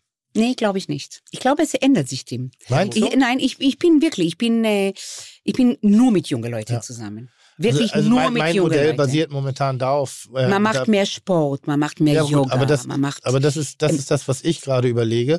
Diese vier Tage und den fünften Tag, der soll trotzdem so eine Art Anwesenheit äh, erfordern. Auch mit, schau, um- du bist um zu zufriedener bilden. Vater, Nein, um, nein zufriedene Mutter. um zu bilden, also um weiterzubilden, um Angebote zu schaffen. Und da rede ich weit mehr als nur die Tischtennisplatte und Bierpong, sondern ich rede da wirklich um auch inter interessante kulturelle Angebote zu schaffen. Kannst du nicht bestimmen. Weil, nein, Da sagst du, das ist gut. Für den anderen ist Ich- das andere gut. Ich sage es nur, ich werte das gut nicht, sondern ich sage nur, die breit, das breite Wissen aufbauen, weil ich der Meinung bin, dass das Gerüst in der heutigen Generation fehlt, weil eben alles sich aufgelöst hat. Ich bin ein großer Verfechter von Montag bis Freitag und Wochenende. Ich bin so groß geworden. Ich bin ein, ein Riesenfan nach wie vor von Weihnachten, weil das das einzige Tradition. die einzige Zäsur ist, die wir eigentlich noch im Tagesablauf haben. Und ansonsten sind wir 24-7. Und ich glaube, Gastro. dass das ein Problem, ich glaube in jedem Bereich, dass das eines der ganz großen Probleme ist, dass du eben keine von außen gesetzte Pausen hast. Wenn du machen kannst, was du willst, hast du Schwierigkeiten, irgendwo Grenzen zu finden. Du bist orientierungslos, du hast das Geländer nicht, was uns früher zumindest durch Wochentage, durch Öffnungs- und Schließungszeiten, durch bestimmte Pro Pro Prozesse auch vorgegeben ist. Das verlieren wir mehr und mehr, weil die Arbeitgeber werden flexibler, die fordern flexibler ab, was nicht immer von Vorteil ist. Man sagt äh, Work-Life-Balance. Work-Life-Balance hat doch eigentlich nur ein einziges zur Folge, dass noch weniger Orientierung da ist. Weil was ist jetzt, was ist die Work-Life-Balance? Früher war es das Wochenende. Aber was spricht gegen Schau, den Ruhetag? ja. Früher erinnere ich mich, war, Ja. doch, war doch die Gastronomie viel am Montag geschlossen, Ja. oder? Ja. Warum kommt sowas nicht? Kommt wieder. Ich, ich, ich habe Montag zu. Du hast Montag kommt, zu. kommt, kommt jetzt überall. Natürlich. Kön könnte ich das so. nicht eine, Ja. Ich finde eine, auch, eine Ja, ich ja. finde sogar sein? ein Ja, ja. Restaurant muss einen Tag rum. Dann könntest Ja. du dir das vorstellen, dass die Bullerei montags geschlossen Nochmal, ist? ich bearbeite gerade die Bullerei durch und durch. Ich überlege über zwei Ruhetage und ich überlege auch über drei Ruhetage. Ich bearbeite gerade den Laden von allen Facetten. Ich drehe, ich, Wir ich, denken ich die ganze mich, Zeit. Ich überlege, Wochenende fix zu, zu machen, weil was macht den Samstag für mich in meiner Welt jetzt interessanter? Einen guten Umsatz. Einen guten Umsatz mache ich auch am Donnerstag, der ist ein bisschen weniger. Vielleicht erreiche ich mehr Befriedigung, weil ich insgesamt der Familie das Wochenende und damit meine ich allen Familien, auch Familien ohne Kinder, Familien, die einfach nur ihren Eltern Menschen. besuchen, Menschen, die in den normalen Druck. Vielleicht Mhm. wird das eine der Möglichkeiten.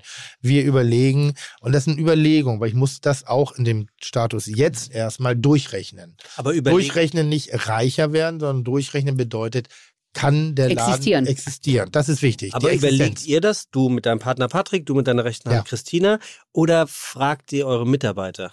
Naja, Na, ich, du, die, die Situation hat sich so ergeben. Schau mal, wir leben heute nicht mehr wie vor drei Jahren. wir haben Der heute Tim weiß ich habe es auch. hab vor, vor ein paar Wochen hatte ich die Mitarbeiter aufgefordert, Ideen abzugeben Ah ja, okay. für diesen Ja, Prozess. sehr heute lustigerweise, ich konnte es noch kommt nicht lesen. Äh, heute lustigerweise, ich konnte es noch nicht lesen, ist gerade ein, ein Board vorbereitet. Das liegt bei mir im Büro. Da sind die unterschiedlichen Vorschläge, was man machen kann. Das betrifft die Faktoren Finanzen. Ähm, müssen wir da irgendwas nachbessern? Das betrifft die Faktoren äh, Arbeitszeit natürlich, das betrifft die Faktoren Urlaub, das betrifft die Faktoren Arbeitshygiene. Ähm, also Arbeitshygiene, das hat wieder was auch mit der Sprache, mit dem, ich nenne es mal jetzt positiv Feminismus zu Ja. tun, äh, bestimmte Dinge zu achten. Ähm, ja, wie, wie soll man sagen, eine gemeinsam, was ist die Motivation für Menschen zu arbeiten und vielleicht in unserem Betrieb zu sein? Und das ist neben Geld, Freizeit etc. auch eine gemeinsame Ideologie, Mhm. dass wir ein gemeinsames Verständnis für die Welt haben, dass wir ein ähnliches Verständnis haben. Ich denke zum Beispiel, und ja, vielleicht bin ich da auch von oben herab, aber vielleicht machen wir den fünften Tag und schenken diesen Tag nicht 50 Mal im Jahr, damit ich auch nicht, damit es auch irgendwie einen Effekt hat, und schenken den anderen Leuten Mhm. diese Zeit. Und wir machen vielleicht was Sinnvolles. Vielleicht gehen wir dann äh, einige von uns einmal die Woche für das Haus X einkaufen. Vielleicht gehen wir in Heime oder machen, weißt du, diesen Art Sozialdienst, weil auch das, wenn du weißt, ich erarbeite mir ein Zeitkonto und dieses Zeitkonto kann ich wieder dafür benutzen, um was Sinnvolles in die Gesellschaft Was zurückzugeben. wiederum gut für die Psyche ist. Ist gut für die Psyche, ist gut für das Gebend, Gemeinwohl. Oder man gebend. geht auf den Bauernhof Mhm. oder man, man spart Farmen, ein paar ja. Tage nach und man geht einfach auf den Kibbutz. Finde. We- Weißt du, einfach mal out of the box Ja. denken. aber, Wir to müssen- aber, aber tolle so Gedanken, machen. ne? Also Ja, wir haben die gleichen Gedanken. Das ist also, so. Es ist nicht mehr so wie vorher und es soll auch nicht mehr wie vorher sein, weil es vorher war was nicht gut. Es war zu viel und wir wollen nicht in diese Richtung mehr gehen. Matthias Winkler hat ja neulich im Podcast erzählt, dass er zum Beispiel ähm, diese, also es sind irgendwie vier Tage, die jeder Mitarbeiter und jede Mitarbeiterin im Jahr sich anderen Dingen widmen soll. Das kann mal hier eine Stunde sein, das kann da mal acht Stunden sein. Und das meiste passiert tatsächlich ja trotzdem im Haus, ähnlich, was du eben gesagt hast, dass der, ich sage jetzt irgendwas, der Koch sagt, ich möchte auch mal Host sein. Und dass der Host sagt, ich würde auch gerne mal in der Reservierung arbeiten. Mhm. Also einfach um zu gucken, Sehr wo, intelligent. wo kann ich meine ich sag dir, was, warum es intelligent ist. Der meiste Kampf ist zwischen den Köchen und Service. Das Beste ist, wenn du einen Service-Typen hattest, der deinen Koch gelernt hat, der versteht beide Seiten. Mhm. Weil das ist immer, das, am Pass ist immer die meisten Streitereien. Ja, die Kellner sind nicht schnell genug, er hat das zu schnell geschickt. Das ist das Allerbeste, diese Mischung zwischen mach das einmal, komm du einmal. Was mache ich jetzt? Ich habe auch was geändert. Mhm. Wenn ich äh, jetzt ähm, eine neue Lokal aufmache und Service, wir machen ja Service-Einschulung, weil wir wollen die Nanny-Philosophie beibringen. Es ist ja Nanny und das ist auch eine Familienphilosophie. Jetzt sind wir schon sehr spät, ne? Nee, nee. Nein? Das ist wie die Gastro. Wir fangen erst ab der dritten Stunde an. Okay. Äh, wie viel haben wir jetzt schon? Weiß ich nicht. Keine Ahnung. Auf jeden Fall, wo bin ich stehen geblieben? Ah ja, eine. Service. Und wenn wir zum Beispiel, ich habe gesagt, stopp, wenn wir ein neues Lokal aufmachen, vier Wochen vorher bezahlen wir alle, kostet sehr viel Geld, du machst Minus, brauche ich dir nicht erzählen.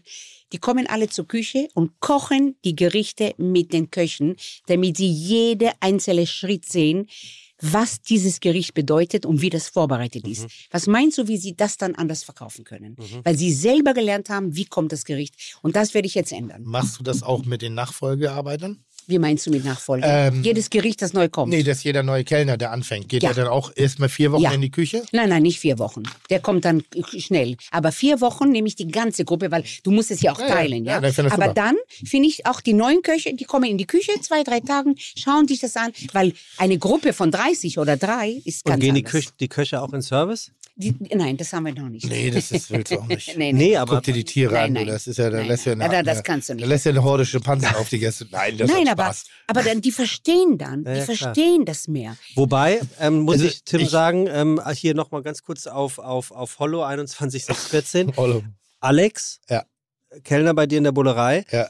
Der hat das ja auch gelebt, was er, was Ja, er ja, da verkauft hat. Ja, ja, ne? das- Also das muss man ja auch mal genauso, da, dem würde ich jetzt unterstellen, der war acht Wochen in der Küche und hat Toll. zugeguckt. Nein, so Alex wie hat er ja, den Bums Alex hat ja bei uns die hat. Ausbildung gemacht, abgeschlossen und ist trotzdem geblieben danach und ist ein, ein, Schau. ein, der diesen Aber hat, man, aber hat man das ihm nicht Sekunde für Sekunde abgenommen? weil er sich er, ne? identifiziert damit und, Und er hat er, auch einmal, einmal hat er auch gesagt, kann ich gar nicht erklären, weiß ich nicht, musst du probieren.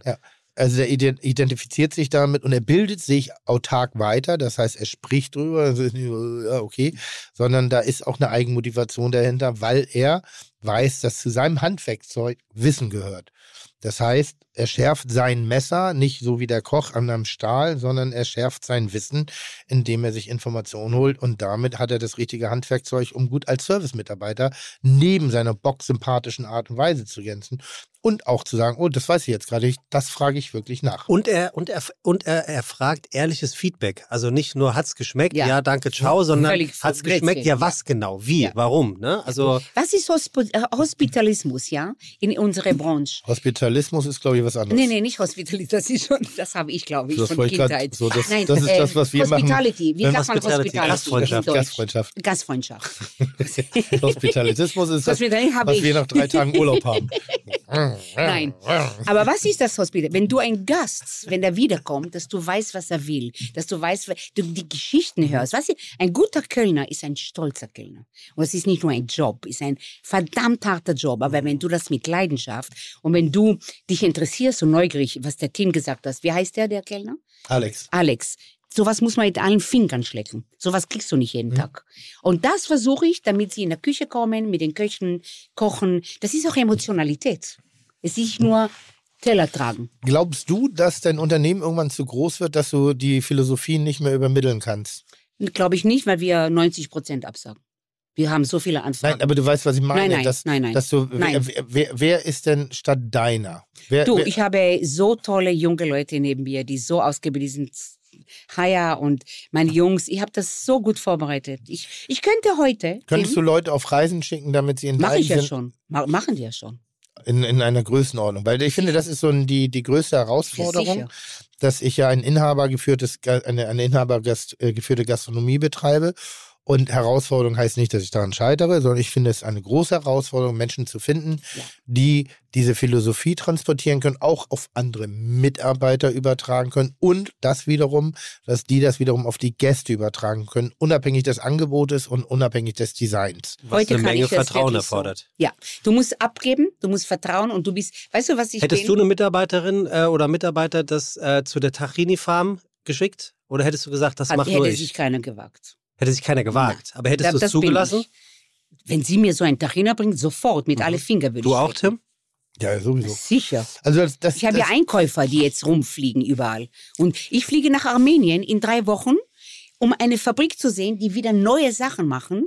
Die habe ich zufällig gehört. Und ich fliege selber nach Armenien, nehme natürlich zwei, Wie drei hört mit. man zufällig von einer Fabrik auch in Armenien? gefragt. Ich sag dir genau, weil bitte. wir, ich bin oft in Ich hab da Messen. was für dich, Haya. Ja. Das ist in Armenien. Oh, ich sag dir genau. Das gibt richtig Kohle. Ein Freund von mir, der in Messe war in Dubai, Ja. Hat ihn kennengelernt. Er weiß, was ich mache. Er weiß, dass ich eine Produktion habe. Er weiß, dass ich Sachen suche. In Armenien haben sie noch die Fabriken, wo sie Sachen brennen, Hm. selber brennen, reihen und das dann schockfrieren und so dir schicken. Diese Qualität machst du wie zu Hause. Und das habe ich gekostet. Er hat mir Muster geschickt. Und jetzt fliege ich dorthin und werde ihm sagen, was soll er für mich machen nächstes Jahr, damit ich das in der Produktion verarbeiten kann. Also diese Neugierd und dieses äh, Rumhören. Schau, ich glaube, was ich habe, das muss ich auch ehrlich sagen, ich bin ein neugieriger, leidenschaftlicher und ich liebe Produkte. Und ich höre und ich bin, ich rede jeden an. Ja, es ist egal, einer wird mir antworten und der andere wird mir nicht antworten. Aber 50 Prozent habe ich vielleicht die Sicherheit, dass einer mir antwortet. Ich frage rum und ich reise sehr viel. Wir sind auch Nomaden, wie du gesagt hast, und wir hören solche Sachen. Diese Fabrik interessiert mich, das kannst du dir nicht vorstellen. Weil wenn ich dann denke, die haben hier alles dort, Erde, Gemüse, die besten, wie in Rumänien. Er könnte für mich produzieren, dass ich das verarbeite in der Produktion. Und so kriege ich das hin. Durch Mund zu Mund. Durch Hören. Durch, nur so. Wenn die Leute wissen, du suchst, dann kommen sie zu dir. Gibt es Gerichte, die du noch nicht umgesetzt hast, um sie zu, zu vervielfältigen, weil du gesagt hast, in der Produktion, in der, in der Vervielfältigung verliert es. Viel. Das meiste. Sag mal, sag mal so, was, was da, so, weil das ist ja auch eine Herausforderung. Zum ne? Beispiel also, Fleisch könnte ich nie machen bei mir. Weil in unsere Produktion Fleisch würde erstens mal nicht passen. Ich Mhm. müsste ähm, völlig neu umdenken. Mhm. Wir, haben uns spezialisiert und ich glaube, wichtig ist, dass du authentisch bleibst, dass die Leute dir glauben. Und wenn mein Mann vegetarisch ist seit Geburt an Mhm. und ich vegetarisch auch zu Hause sehr viel koche, wäre das Blödsinn, wenn ich jetzt Schweinefleisch in einen Salat reingebe. Mhm. Das heißt, Fleisch ist gestrichen, obwohl ich gerne Mhm. für unsere ganzen Nannies ein Ramschuka machen würde. Mhm. Lamm faschiert und so. Nie, das würde niemals kommen, weil die Qualität wird niemals sein. Karamellisierte Sachen, niemals. Also wir machen Salate, wir machen Aufstriche und damit bleibt's. Mhm. That's it. Wir wissen, was wir können, wir wissen, was wir nicht können. Aber warum Also- nicht karamellisiert? Weil sich das auflöst. Und das kannst du auch nicht vakuumieren, das kannst du nicht verpacken und das hält, Feuchtigkeit hält auch auf. nicht Also frisch. du kannst in bestimmte Zuckersorten ein- zum Einsatz bringen, aber dann bewegen wir uns schon wieder im biochemischen, künstlichen Nein, das Bereich. sind wir nicht. Das, Das wir geben auch nicht diese. Zutaten. Aber, aber, wie, aber wie viele Gäste merken das, wenn ihr es doch machen würdet? wir und- merken und das genügt. Okay. Mhm. Weißt du, du hast einen Stolz und das darf man nicht vergessen.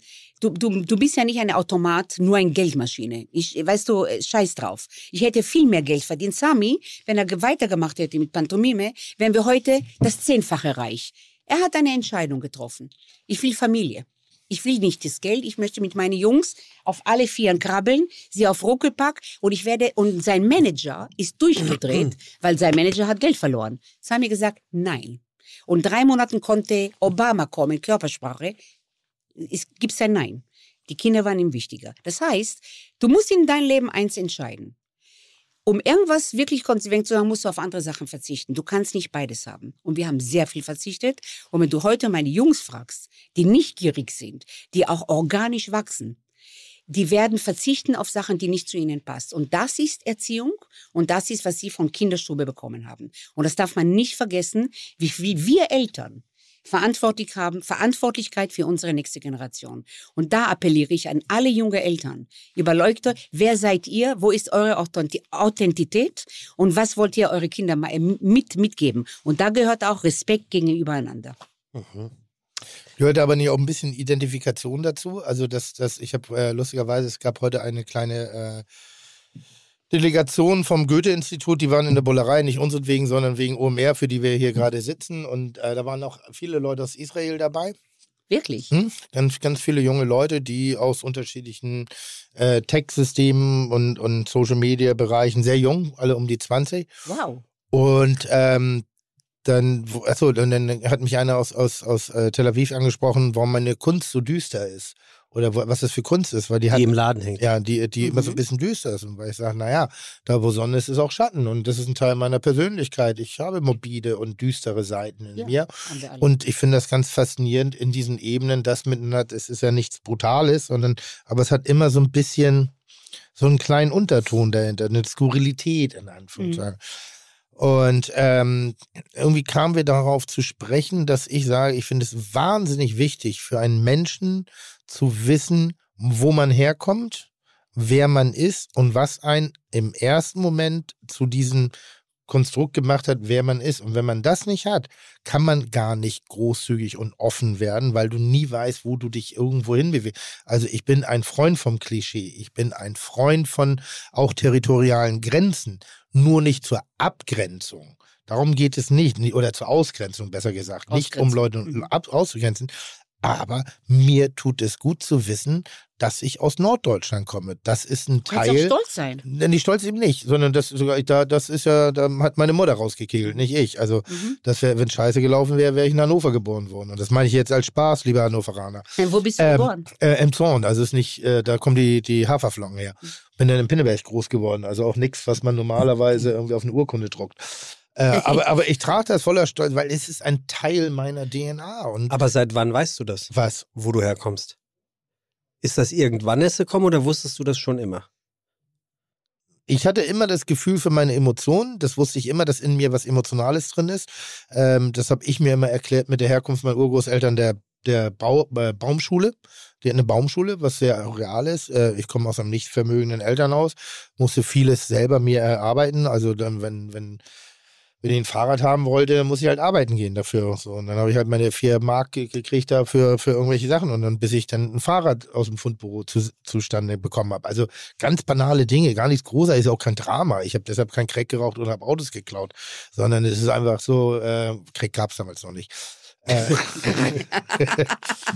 es ist ein Teil meiner Persönlichkeit. Nein, aber was ich meine ist, gab es einen Moment oder eine Phase in deinem Leben, wo du gemerkt hast, ah, das ist jetzt so gelaufen, weil ich das in mir habe und das ist im Prinzip das, wo ich herkomme.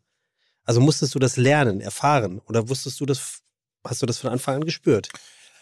ich habe meine Affinität zu Leuten vom Land gespürt. Ich habe Mhm. meine Affinität zu Leuten gespürt, die irgendwie hands-on sind, die eher des einfachen so äh, äh, äh, Arbeitsumfeldes. Mhm. Ich habe noch nie eine Affinität zu einem, einem ähm, keine Ahnung, Investmentbroker empfunden. Also es war so, wo ich sage, ja, und dann ist das super erfolgreich, der macht so und so viel Millionen, weil der, I don't care, berührt mich nicht, Das ist weil eine sehr kluge so, Antwort jetzt. sondern ich, ich, ich, ich habe hab immer irgendwas gemocht, was, was von vornherein klar ist und habe das auch sehr früh äh, für mich ja nach außen hin kommuniziert. Äh, sprich, als ich damals abgebrochen habe mit dem Kochen aus dem Ritz-Hotel raus, weil mir die, die, die, das, die Welt hat mir nicht gefallen. Ich habe zweimal eine Entscheidung getroffen, mich aus äh, Gastronomien rauszubewegen, weil ich keine Verbindung mit dem Gast hatte. Das eine war im Ritz und das andere war bei Christian Rach, wo ich gesagt habe, ja, ich koche für Christian Rach, also in der Anstellung, aber ich habe keinen Kontakt mit dem Gast. Also Identifikation, Keinen, nee, weil ich ein Koch die nicht bin stattfinden. weil ich ein Koch bin und die anderen waren halt Leute, die für viel Geld dort gegessen haben und einer gewissen Schicht angehört haben, zu der ich definitiv als Koch nicht gehörte. Aber ich wollte für Freunde kochen. Das Bist du war, deswegen kein Sternekoch vielleicht sogar? Definitiv bin ich deshalb Mhm. kein Sternekoch, weil ich, weil ich für Freunde und Familie koche. Ja, ist interessant. So, das ist das, was ich auch meinen Köchen immer wieder sage, wenn sie manchmal einen Teller anrichten, der nicht so geil aussieht. Dann sage ich, ist das der Teller, den ihr jetzt eurer Geliebten, eurem Geliebten, eurer Familie, eurer Mutter, euren, euren Gästen servieren will? Und wenn die sagen nein, dann sage ich, dann macht's bitte auch nicht. Mhm. Dann. Und dann verstehen die viel mehr, was übers Kochen geht, ob die jetzt das Risotto links oder rechts oder kleine handwerkliche Fehler sind. Was soll ich darüber diskutieren? So, Hauptsache, sie haben den Ehrgeiz, es richtig zu machen, weil das ist unsere Kunst und ein Teil unserer Persönlichkeit auf den Teller für Gäste zu geben, damit sie eine gute Zeit haben. Wir sind keine Dienstleister, wir sind äh, professionelle Gastgeber. Und das sage ich immer und immer wieder. Ich. Und ich glaube, das ist meine Herkunft. Mhm. Bei mir sehr ähnlich, weil wir haben immer einen langen Tisch gehabt. Wir haben immer die Nachbarn eingeladen, weil wir immer viel mehr Gemüse hatten durch meinen Vater. Und ich bin aufgewachsen mit gebend. Gebend und mit Hände und mit Zusammenteilen. Nanny war einer der ersten Lokale, wo wir die langen Tischen alle zusammen, wo jeder gedacht hat, das wird nie gehen in Österreich. Wir haben es gemacht und das ist ausge auf. Aber so bin ich, das ist auch meine Tradition. Weißt du, meine Herkunft ist auch, ähm, ähm, kann man auch bei den Judentum auch sehr stark sagen dass die Kinder von Anfang an, aber das ist nicht, weil wir das bewusst gemacht haben, sondern durch die Orthodoxen. Die haben ja, die beten ja den ganzen Tag und sie haben die Kinder auf dem Schoß gegeben und die Einjährigen haben schon mit dem Vater lesen und schreiben gelernt. Das heißt, du kriegst mit Sachen, die, die non-els wollens, ja, nicht, dass es bewusst ist. Und dann hat man immer gesagt, dann damals bei den Juden, das sind die Belesenen. Es war ein Quatsch. Der Junge hat mit dem Papi einfach lesen gelernt durch das Beten. Und deswegen hat man gedacht, die Juden sind intellektuell. Wir haben auch so viele Idioten dort, das brauche ich gar nicht äh, Darf ich reden. mal eine wahnsinnig blöde Frage stellen? Kann man sagen, die Juden? Hat man Weil- früher oft gesagt. Ja, aber verstehst du, was ich meine? Weil das Ich kann es sagen, weil ich weil- bin jüdisch. Ja, aber gibt es die, also ist, ist das Judentum so dominant, dass man das sagen kann? Weil ich sage ja auch nicht die Christen, sondern ich sage die, die, die, die Bayern, so eher Regionalding. Und ich war ja oft in Man New York. sagt ja auch oft die, um die Moslems. Aber das ist eine ähnliche Frage. Das ja, also deshalb, mir, mir fällt das nur auf, dass ich jedes Mal, wenn du sagst, die Juden, denke ich so. Sehr schwer, weil, Weil- ich bin weil aus Israel, ich bin jüdisch. Also für mich ist das vielleicht leichter aus der Zunge. Vielleicht hat jemand aus Deutschland schwieriger, das Nee, zu aber ich war in sagen. New York und da gibt es einen Riesenanteil an, an, an, an eine riesengroße jüdische Gemeinschaft, die so divers sind wie äh, die, die, der Bevölkerungsschnitt in, in Hamburg. Weißt du, was ich meine? Es gibt die Reichen, es gibt die Gierigen, es gibt die religiösen es gibt Fanatiker. die Taxifahrer. Es gibt so, und, aber es gibt auch die Hayopais, die lustigen, die, die, die, Sicher. die Anarchisten, die Dinger. So. Und das Einzige, was sie halt verbindet, ist in Anführungszeichen. Der Jude. Ja. So, und das ist jetzt. Und Und jetzt, kaum sagst du es, ist es schon härter. härter. Wieder, ne? Ja, ja, das meine ich. Das ist so. Wenn so ich das sage, ist das normal, Ja, ja. weil es ist. Aber für ja, mich aber ich ist- kann es Es verstehen. ist eine Religion und ich, eine Religion definiert nicht, in meinen Augen, nicht ausschließlich eine ganze Gruppe von Menschen, weil es gibt doch diese, entschuldige bitte, die, diese radikale Variante, Orthodoxe wo, Juden. die, wo die Frauen, ich weiß nicht, ob es immer noch so ist, oh ja. Sich Oh ja, die- mit Perücke. mit Perücke. Reden wir nicht darüber, weil ich bin ein Gegner, ja? Na, ich, ich wollte nur sagen, aber das wäre doch, Ja. wenn ich jetzt auch, weil das ist schon eine, eine, eine extreme Ausübung dessen. Und wenn ich das jetzt mit dir gleich tun würde, dann würdest du ja auch sagen, Moment mal, du kannst uns nicht alle über einen Kamm scheren, weil wir haben unterschiedliche Auslebungen dessen. Natürlich. Wir sind die Liberalen, wir sind Israelis. äh, du kannst auch die Ostblocksjuden mit den Israelis nicht vergleichen, weil sie eine ganz andere Herkunft haben. Sie haben in kalte Länder gelebt. Ich habe in der Wüste, bin ich aufgewachsen. Völlig andere Mentalitäten. Ich bin näher zu palästinensische Kinder Mhm. als zu eine polnische Kind, Mhm. der damals in, in den kleinen Dörferle gewachsen Mhm. ist. Weißt du, als Sami in Israel, der war ja damals, äh, der ist 36 geboren. Der war ja damals, bevor Israel überhaupt, der war Palästin. Und er hat dann gelernt, wie man mit den Holocaust-Überlebenden in der Schule umgeht, weil die Kinder haben Traumen gehabt und die sind plötzlich mitten in der Klasse heulend oder panisch oder, oder haben sofort Essen gegriffen. Und die, Jung die Kinder, die in Israel ge äh, geboren sind, so wie Sami und ich, mussten lernen, wie gehen wir mit solchen Menschen um. Die Psychologie haben wir seit klein auf Mhm. mitgekriegt. Du kannst es dir nicht vorstellen, wie, weil wir waren ja die Wilden. Wir waren die Wilden. Und die kamen dort, die, diese, diese, diese unterdrückte, äh, schreckliche Geschichte, dass sie mitgemacht Und wie geht man mit so einem Kind um? Wie gehe Was ich mit, das ist Was, ein was Wahnsinn. würdest du sagen? Was ist wichtiger für, für, für, für, dein, für deinen Charakter? Dein Geburtsland oder dein familiäres Umfeld oder dein, die Religion, in der du groß Nein, meine? Wurzeln. Ja, Meine, meine Wurzeln also sind... räumlichen Wurzeln. Äh, nein, ich glaube, dass Oder die äh, die Wurzeln. Erziehung, die Erziehung meiner Eltern, das war, das war äh, ähm, traditionell. Mhm. Wie du sagst, Weihnachten haben wir Hanukkah, Pesach. Tradition, meine Eltern waren nicht religiös, ja, die waren traditionell. Also sie sind nicht in der Synagoge jeden Mhm. Freitag Mhm. gegangen, aber dieses Familienzusammengehörigkeit, das habe ich von klein auf bekommen. Das ist die Reihe. Ich bin jemand, der gerne, man sagt mir immer, ich bin wie eine Löwin. Ich halte alle zusammen. Ich brauche Bei Kitchen war sie eher die Hyäne, aber mach ruhig weiter. ja, so, aber ich, ich brauche Menschen um mich und ich, äh, ich bin jemand, der gerne gibt auch. Ja. Und ja, ich weiß nicht. Es ist, glaube ich, meine, meine Wurzel und meine Erziehung. Ich würde gerne nochmal, ich muss mal zwei Schritte bitte. zurückgehen, als es g- gerade nochmal um, um die Gastronomie und diese Vier-Tage-Woche oder was kann, Mhm. kann. Es gibt hier einen ganz aktuellen Artikel, Artikel im Food Service, wo es darum geht, 35.000 äh, aus der Gastronomie abgewanderte Mitarbeiter. Wo sind Mhm. sie hin? In Verkaufsberufe, in Verkehr, Logistik und so weiter und so fort. Mhm. Warum sage ich das? Weil Haya sagt, ich glaube an einen Boom der Gastronomie in 2022. Wo nimmst du diesen Optimismus her? Sieht man Das habe ich gesagt, bevor Ukraine gekommen ist. Ah, okay. Das war vor einem Jahr. Mhm, Aber wir haben Ich habe jetzt, bitte? Wir haben massiven Boom. Ja, wir werden, schau, die Lokale, Gott sei Dank, Moment. sind alle voll. Wie, wie, ist die, wie ist die Bullerei oder wie ist die Gastronomie? Die Gastronomie. Ja, es ist, es ist boomt jetzt, aber, aber, die Preise werden erhöht werden. Was kann denn der, der Verbraucher dazu beitragen, dass der Boom funktioniert? Ähm, erstens einmal, ich, ich hoffe, dass das Ganze, nicht nur, dass die Preise erhöht werden, sondern die Gehälter wer- werden erhöht, dass die Mehrwertsteuer vielleicht gesenkt werden, dass wir nicht so viel, unglaublich viel bezahlen an Benzin, Gas, Strom. Das wird dicker auf uns so, äh, zukommen. Und ich glaube trotzdem, dass die Menschen, genau wie der Team vorhin gesagt haben, Essen, äh, zusammen sein wird immer sein. Man wird in anderen Sachen sparen, aber nicht beim Essen. Beim Essen ist eine, wie eine, eine, eine, eine, ich weiß nicht, das ist ein Glücksmoment. Essen ist Glücksmoment. Essen ist sozial, Zusammensein.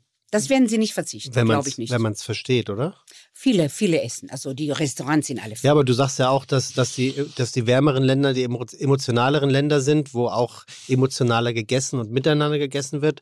Und der oder die Deutsche ist vielleicht ein bisschen unemotionaler und deswegen vielleicht auch ein bisschen Nicht mehr, weniger. oder? Es ist überhaupt kein nationales Problem, es ist ein internationales Problem. Ich habe äh, neulich mit einer Frau, äh, einer, einer Dame sprechen dürfen, Elena Alsack, ähm, Alsack ähm, drei Sterne Köchin, eine der besten Köchinnen der Welt, tolle Frau irgendwie und die haben auch in ihrem Bereich dieselben Probleme wie der kleine Italiener hier um die Ecke oder das so. Es ist, wir haben, äh, es ist ja nicht nur, dass wir zu wenig Leute haben, sondern wir haben auch ein riesengroßes Angebot. So, und dadurch ist das auch ein bisschen, ich meine, du hast so viel Gastronomie wie noch nie. Gibt ja kaum irgendwie einen kleinen BWL-Studenten, der nicht irgendwie sagt, oh, ich habe neulich im Urlaub mal irgendwie ein Avocado-Mousse auf was gegessen, daraus mache ich eine Restaurantkette auf. Dann kommt eine Investoren-Sammelrunde und auf einmal machen Restaurants auf äh, wie Sand am Meer, die auch momentan echte Schwierigkeiten haben, lange am Markt zu bleiben. Ne? Also momentan ist die Blase, Gott sei Dank, schon ein bisschen zerfallen. Aber Gastronomie an und für sich, die Leute haben ein größeres Bedürfnis denn je zu der digitalen Welt analog analoge Erfahrungen zu machen. Und dazu gehört Menschlichkeit und dazu gehören menschliche Kontakte. Sehnsucht. Sehnsüchte. Es ist das Lagerfeuer. Und noch Ja. ist das Restaurant, die Kneipe, die Bar, die, Ja. die ist das Restaurant. Und wir haben eine Diversität wie noch nie. Wir haben äh, äh, einen Laden, der verkauft 80 Prozent äh, äh, Kichererbsenmus. Und äh, Neun also, Läden davon. neun Läden und ist kurz davor, äh, Dubai auch noch Platz zu machen. Nein, Nee, nur nee, als Spaß. nee, als Aber- Spaß. Aber wir, haben, wir haben eine tolle Diversität. Wir haben Länderküchen wie noch nie, in einer Authentizität wie noch nie. Wir haben große, tolle Bistro-Restaurants. Wir haben gehobene Gast. Die, die Köche sind eigentlich ausgebildet wie noch nie. Was ich damals gelernt habe im Kochen, das war Vanillesoße mit Himbeersoße auf den Mm. Teller zu gießen. That's it. So, und wenn du das Emotion. konntest, damit konntest du aber deine, deine Prüfung bestehen. Heutzutage müssen die, also wir brauchen ein ganz anderes Verständnis. Deshalb glaube ich, dass wir wirklich in einer Boomzeit sind, wir nur alle noch nicht wissen, in welche Richtung wir das schieben sollen oder wie wir damit umgehen sollen. Das Bedürfnis ist groß. Und wir müssen weiterhin auch eine Diversität behalten, was das Preis-Leistungs-Verhältnis angeht. Entweder solidarisieren wir, also solitarisieren wir uns, nicht solidaritari, im Sinne, dass wir ein Solitär sind. Wir machen unser Angebot so eng, dass wir nur eine ganz spezielle Gruppe ansprechen, die genau das haben will, was wir da servieren. Ähm, oder aber eben, wir machen das, was ich mache, zumindest. Ich breite mich weit aus und versuche ein breites Angebot zu schaffen, damit ich möglichst viele Leute in ihren Bedürfnissen abhole. Oder eben auch wie, wie, wie Haya, die mit, ihrer, äh, mit ihren Nenis eine Art von, von Erlebnisgastronomie, und das ist nicht abwertend gemeint, Nein, nein, sondern ich einfach weiß. so, weil eine ganze Welt, ein, eine, ganzes, eine ganze Kultur verkauft wird, zu einem unfassbaren Preis-Leistungs-Verhältnis. Mhm. Das darf man ja nicht vergessen. Das Nini ist nicht teuer. Es ist einfach ein, es ist eigentlich eine Studentenkneipe, wenn ich jetzt mal böse daher plappere. Es Also ist die, die, die neuen nicht mehr, aber, aber ich glaube auch, dass was der Tim sagt, ist vollkommen richtig. aber keine Hemmschwelle, keine, du baust keine Ängste auf, sondern es Nein. hat immer was. Jeder, jeder ist willkommen. Es Familien, einzeln, Anwälte, alles. Jeder ist willkommen. und es gibt einfach tolle Momente. Deshalb, Und was wir nicht vergessen dürfen, wir dürfen nicht so arrogant sein, weil fleißig, dahinter sein, dauernd weiterzukommen, dauernd sich auszubilden. Wenn du das nicht machst, bleibst du stehen. Also ich kann von mir sagen, es gibt nicht einen Tag, wo ich mich nicht mit meinen Leuten treffe, wo ich nicht über Essen nachdenke, wo wir nicht Rezepte entwickeln, wo wir nicht auf die Welt fahren. Das ist, was wir täglich machen. Und mein Team und meine Jungs, das ist unser Leben. Wir haben uns entschieden für eine harte Arbeit, aber das ist unser Leben, das wir lieben. Und deswegen werden wir nie, niemals nicht neugierig sein. Und ich gönne jeden einen Erfolg. Man darf auch nicht dieses nicht gönnerhaft sein. Je mehr gute Restaurant, desto besser für alle. Wollte ich gerade sagen, wir sind jetzt gerade auch in der Zeit Mörderherausforderung. Wir haben zwei beschissene Jahre hinter uns, weil wir nicht, nicht, weil sie wirtschaftlich beschissen waren, das auch, sondern weil wir einfach die Orientierung nicht hatten, was müssen wir eigentlich tun, weil das war eigentlich alle sechs Wochen war eine neue Aussage und wir haben jetzt schon wieder so ein bisschen, sag mal, die, die, die Wolken, die da aufkommen, weil jetzt geht dieses Geseiere schon wieder los, dass keiner weiß, was kommt und was wir tun werden. Kommt überhaupt was? Kommt überhaupt was, wissen wir nicht. Irgendwie, äh, ein Freund von mir hat gerade gesagt, dass er ein Café übernimmt. Er sagt, wow, das ist richtig mutig von dir zu dieser Zeit. Ja. Weil das würde ich mich gerade nicht trauen. Und hat der drüber nachgedacht, glaubst du, oder ist das eine emotionale Entscheidung? Der hat sich emotional dafür entschieden. Ich will das und ich will jetzt, was soll der jetzt? Ich will das. Mhm. Ähm, aber was, was eben auf uns zukommen wird, und das ist die nächste große Herausforderung, die meisten haben es noch, nicht- haben es noch nicht begriffen, wir haben mit Absicht noch nicht reagiert.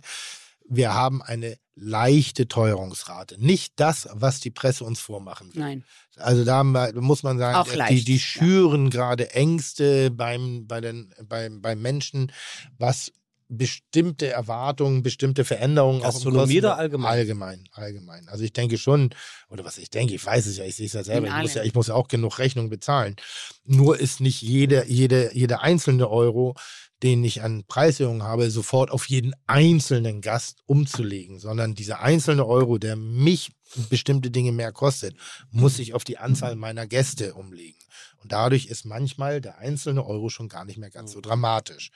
Und natürlich wird es in allen Beispielen immer, nochmal, Haya ist eine Erfolgsgeschichte, ich bin auch eine Erfolgsgeschichte. Aber den vielen kleinen Restaurants, die wirklich Inhaber geführt sind mit ihren Dingern so, die werden nicht innerhalb eines Jahres Millionär. Das wird nicht passieren. Das ist brutal harte Arbeit. Ja und nein. Und Haya, Tim, ja und nein. ja, äh, Denkst und- du nicht auch manchmal ein kleineres und weniger Personal? Das ist nicht schlecht. Ich sag's dir. Der Ja, Elio hat jetzt einen Burgerladen, eine Quetsch. Ja. Quetsch. ja, Klein, wenig Personal. Glaube mir, die Kleinen verdienen manchmal mehr als die Großen. ich rede aber von Inhaber richtig gekochtem Essen, gerade von jemandem, der aus der Überzeugung seiner Philosophie Ja, na nachgehen möchte. Ich rede nicht Ja. von dem Okay. Konzeptrestaurant. Ich Ah, rede okay, nicht okay. von den so. Ich rede nicht von diesen Dingern, Ja. die du an jedem Flughafen, bei Ja. Bahnhöfen, Okay. Streetfood-Festivals Okay. etc., Okay. wo Äh, dann habe ich das falsch so, verstanden. ich ja. rede so von den kleinen Läden, die einfach Mhm. ihre Gäste glücklich machen mit vielleicht einem Pro-Kopf-Umsatz von 50 Euro. Drei Gänge, Gläschen Wein, Wasser oder so, das ist nicht viel Nein, heutzutage. nein. So, und die werden, Und die wir sind werden billiger als das. und die werden und die werden kämpfen müssen. Das, da bin ich mir 100 Prozent Sogar sicher. wir sind günstiger und wir haben so viele Personal. Weil ich glaube, unsere Philosophie, es soll sich jeder leisten können. Ja, und, und deswegen sind wir auch niemals auf diese ganz hohen, weil ich könnte natürlich auch mehr Fine Dining machen, ja, wenn ich ein paar Kresse und ein paar Sachen dazugebe. Das. Das nicht. Das habe ich für einen guten Lamm gemacht, Lammschulter. Ja? Weißt du, was der Vater mir von Vicky gesagt hat? Vicky Fuchs. Ehrlich gesagt, Mhm. das verrate ich dir, noch ein paar andere. Er kam zu mir und sagt, wow, hat mir eigentlich noch besser geschmeckt, weil du hast ein bisschen mehr Gewürze reingegeben. Dafür Der waren, Vater. dafür waren deine, da, dafür waren deine Schupfnudeln eine Kriegserklärung. Oh, Das war eine Kriegserklärung. schrecklich. Das so war- wie deine Polenta Wollte ich gerade sagen, ja. das ist wie Humus aus weißem Boden. Weißt du, Letzte Frage Ja. Äh, an Tim und auch an Haya. Tim, äh, Haya, wie, wie riecht Tims Küche und Tim, wie riecht Hayas Küche? Wenn ihr sie so beschreiben müsst. Also ich würde sagen, der Tim ist ähm, international für mich. Er ist nicht nur eine Richtung, er ist wirklich weit gefahren. Man merkt seine Weltkenntnisse und er verbindet ähnlich wie ich viele Sachen schon. Und es ist nicht nur eine Richtung, das sind eine, eine gute Richtung, nicht jetzt Kebab, äh, Pizza und Chinesi, sondern er hat eigentlich schon die eklektische Küche in seiner Küche. So rieche ich den Tim. Die Frage müsste sein, wie riecht meine Küche, Tim, und wie riecht deine Küche, Aya? Oder wie, wie, wie? nee, ich, ich wollte schon gerne wissen, wie ihr euch gegenseitig ähm, Wie, wie, wie rieche ich deine einschätzt. Küche? Ja? Wie, wie rieche ich deine Genau. Küche? Deine Küche rieche ich nicht nur einseitig, ich bin vielseitig. Nee, so, sie schmeckt vielseitig, aber sie riecht eintönig. Eintönig im, im, im, im Stile von, meine Küche riecht immer gekocht. Mhm. Also meine Küche riecht. Mhm. So, ja, ja, ganz ja, ja. Viel, es gibt ganz viele Küchen, die riechen nicht mehr. Ah, nee, nee, Aber nee, so auch hab ich's so. gemeint. Ja, ja, meine ja, ja. Küche so, riecht. Meine na klar. Röstaromen, Na klar. Ansätze, Ja, ja, weißt du, so, klar. so Fritos, Ja. Tomaten, Ja. Schmorgerichte, Mhm. Öfen, wo, wo halb, also eher mit Ober-Unterhitze als Umluft, weil Ober-Unterhitze anders karamellisiert, anders, ja. Braten. Eine Roulade, das ist Sauerkraut, es ist blubbert, es brodelt. Ja, ja. Es ist Küche, riecht das ist Essen. Und Es wie riecht ihr? Kochen, das ist? Kochen.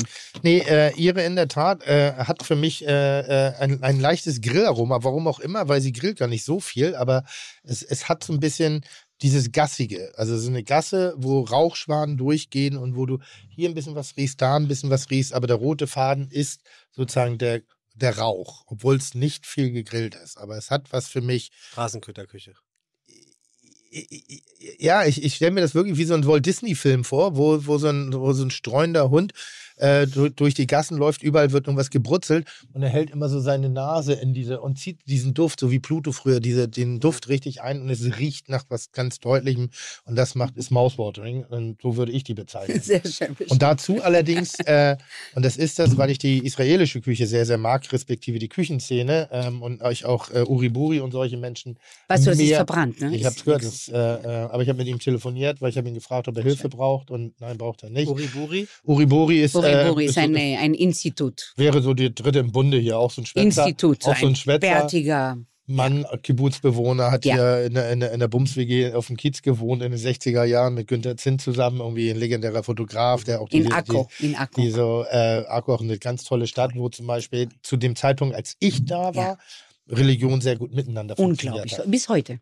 Das ist noch immer noch das. Dicht an dich. Lieb Es ich. ging so ein Ja. bisschen mehr Grenze, aber trotzdem übergreifend.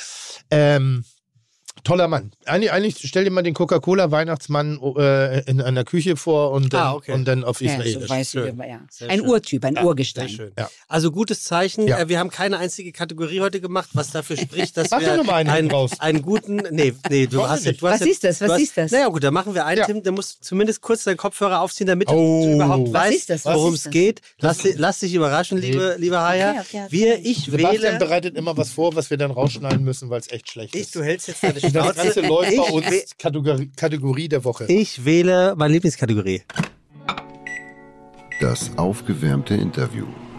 Denn aufgewärmt schmeckt alles besser. Zum Beispiel Liebe, äh, Lasagne. In dieser wunderbaren, nicht Grimme-Preis, aber eigentlich Grimme-Preis-würdigen und ausgezeichneten äh, Kategorie geht es darum, lieber Haya, dass ich ein Interview rausgesucht habe, was du gegeben hast, in dem Fall im Juni 2022, noch gar nicht lange her, der GQ. Und äh, da, was? Das ist ein Männermagazin. Ja, und die dürfen doch auch Frauen fragen. Das hat sich Hey, alles ich bin noch, verändert. ja, ich bin stinksauer. Ich mag das Heft nicht. Ich bin noch nie f- nach einem Interview gefahren. Auch ich war noch nie nicht? auf einer Party. Verdammt, Und da ist Wetten, das stecken unter einer Decke. Ja, ist, da, da, war Jogo ist, glaube ich, schon dreimal ausgezeichnet worden als Brillenträger der des Jahres. noch investiert, oder? Ja. Du musst investieren, dann, dann machen die das auch. Ja.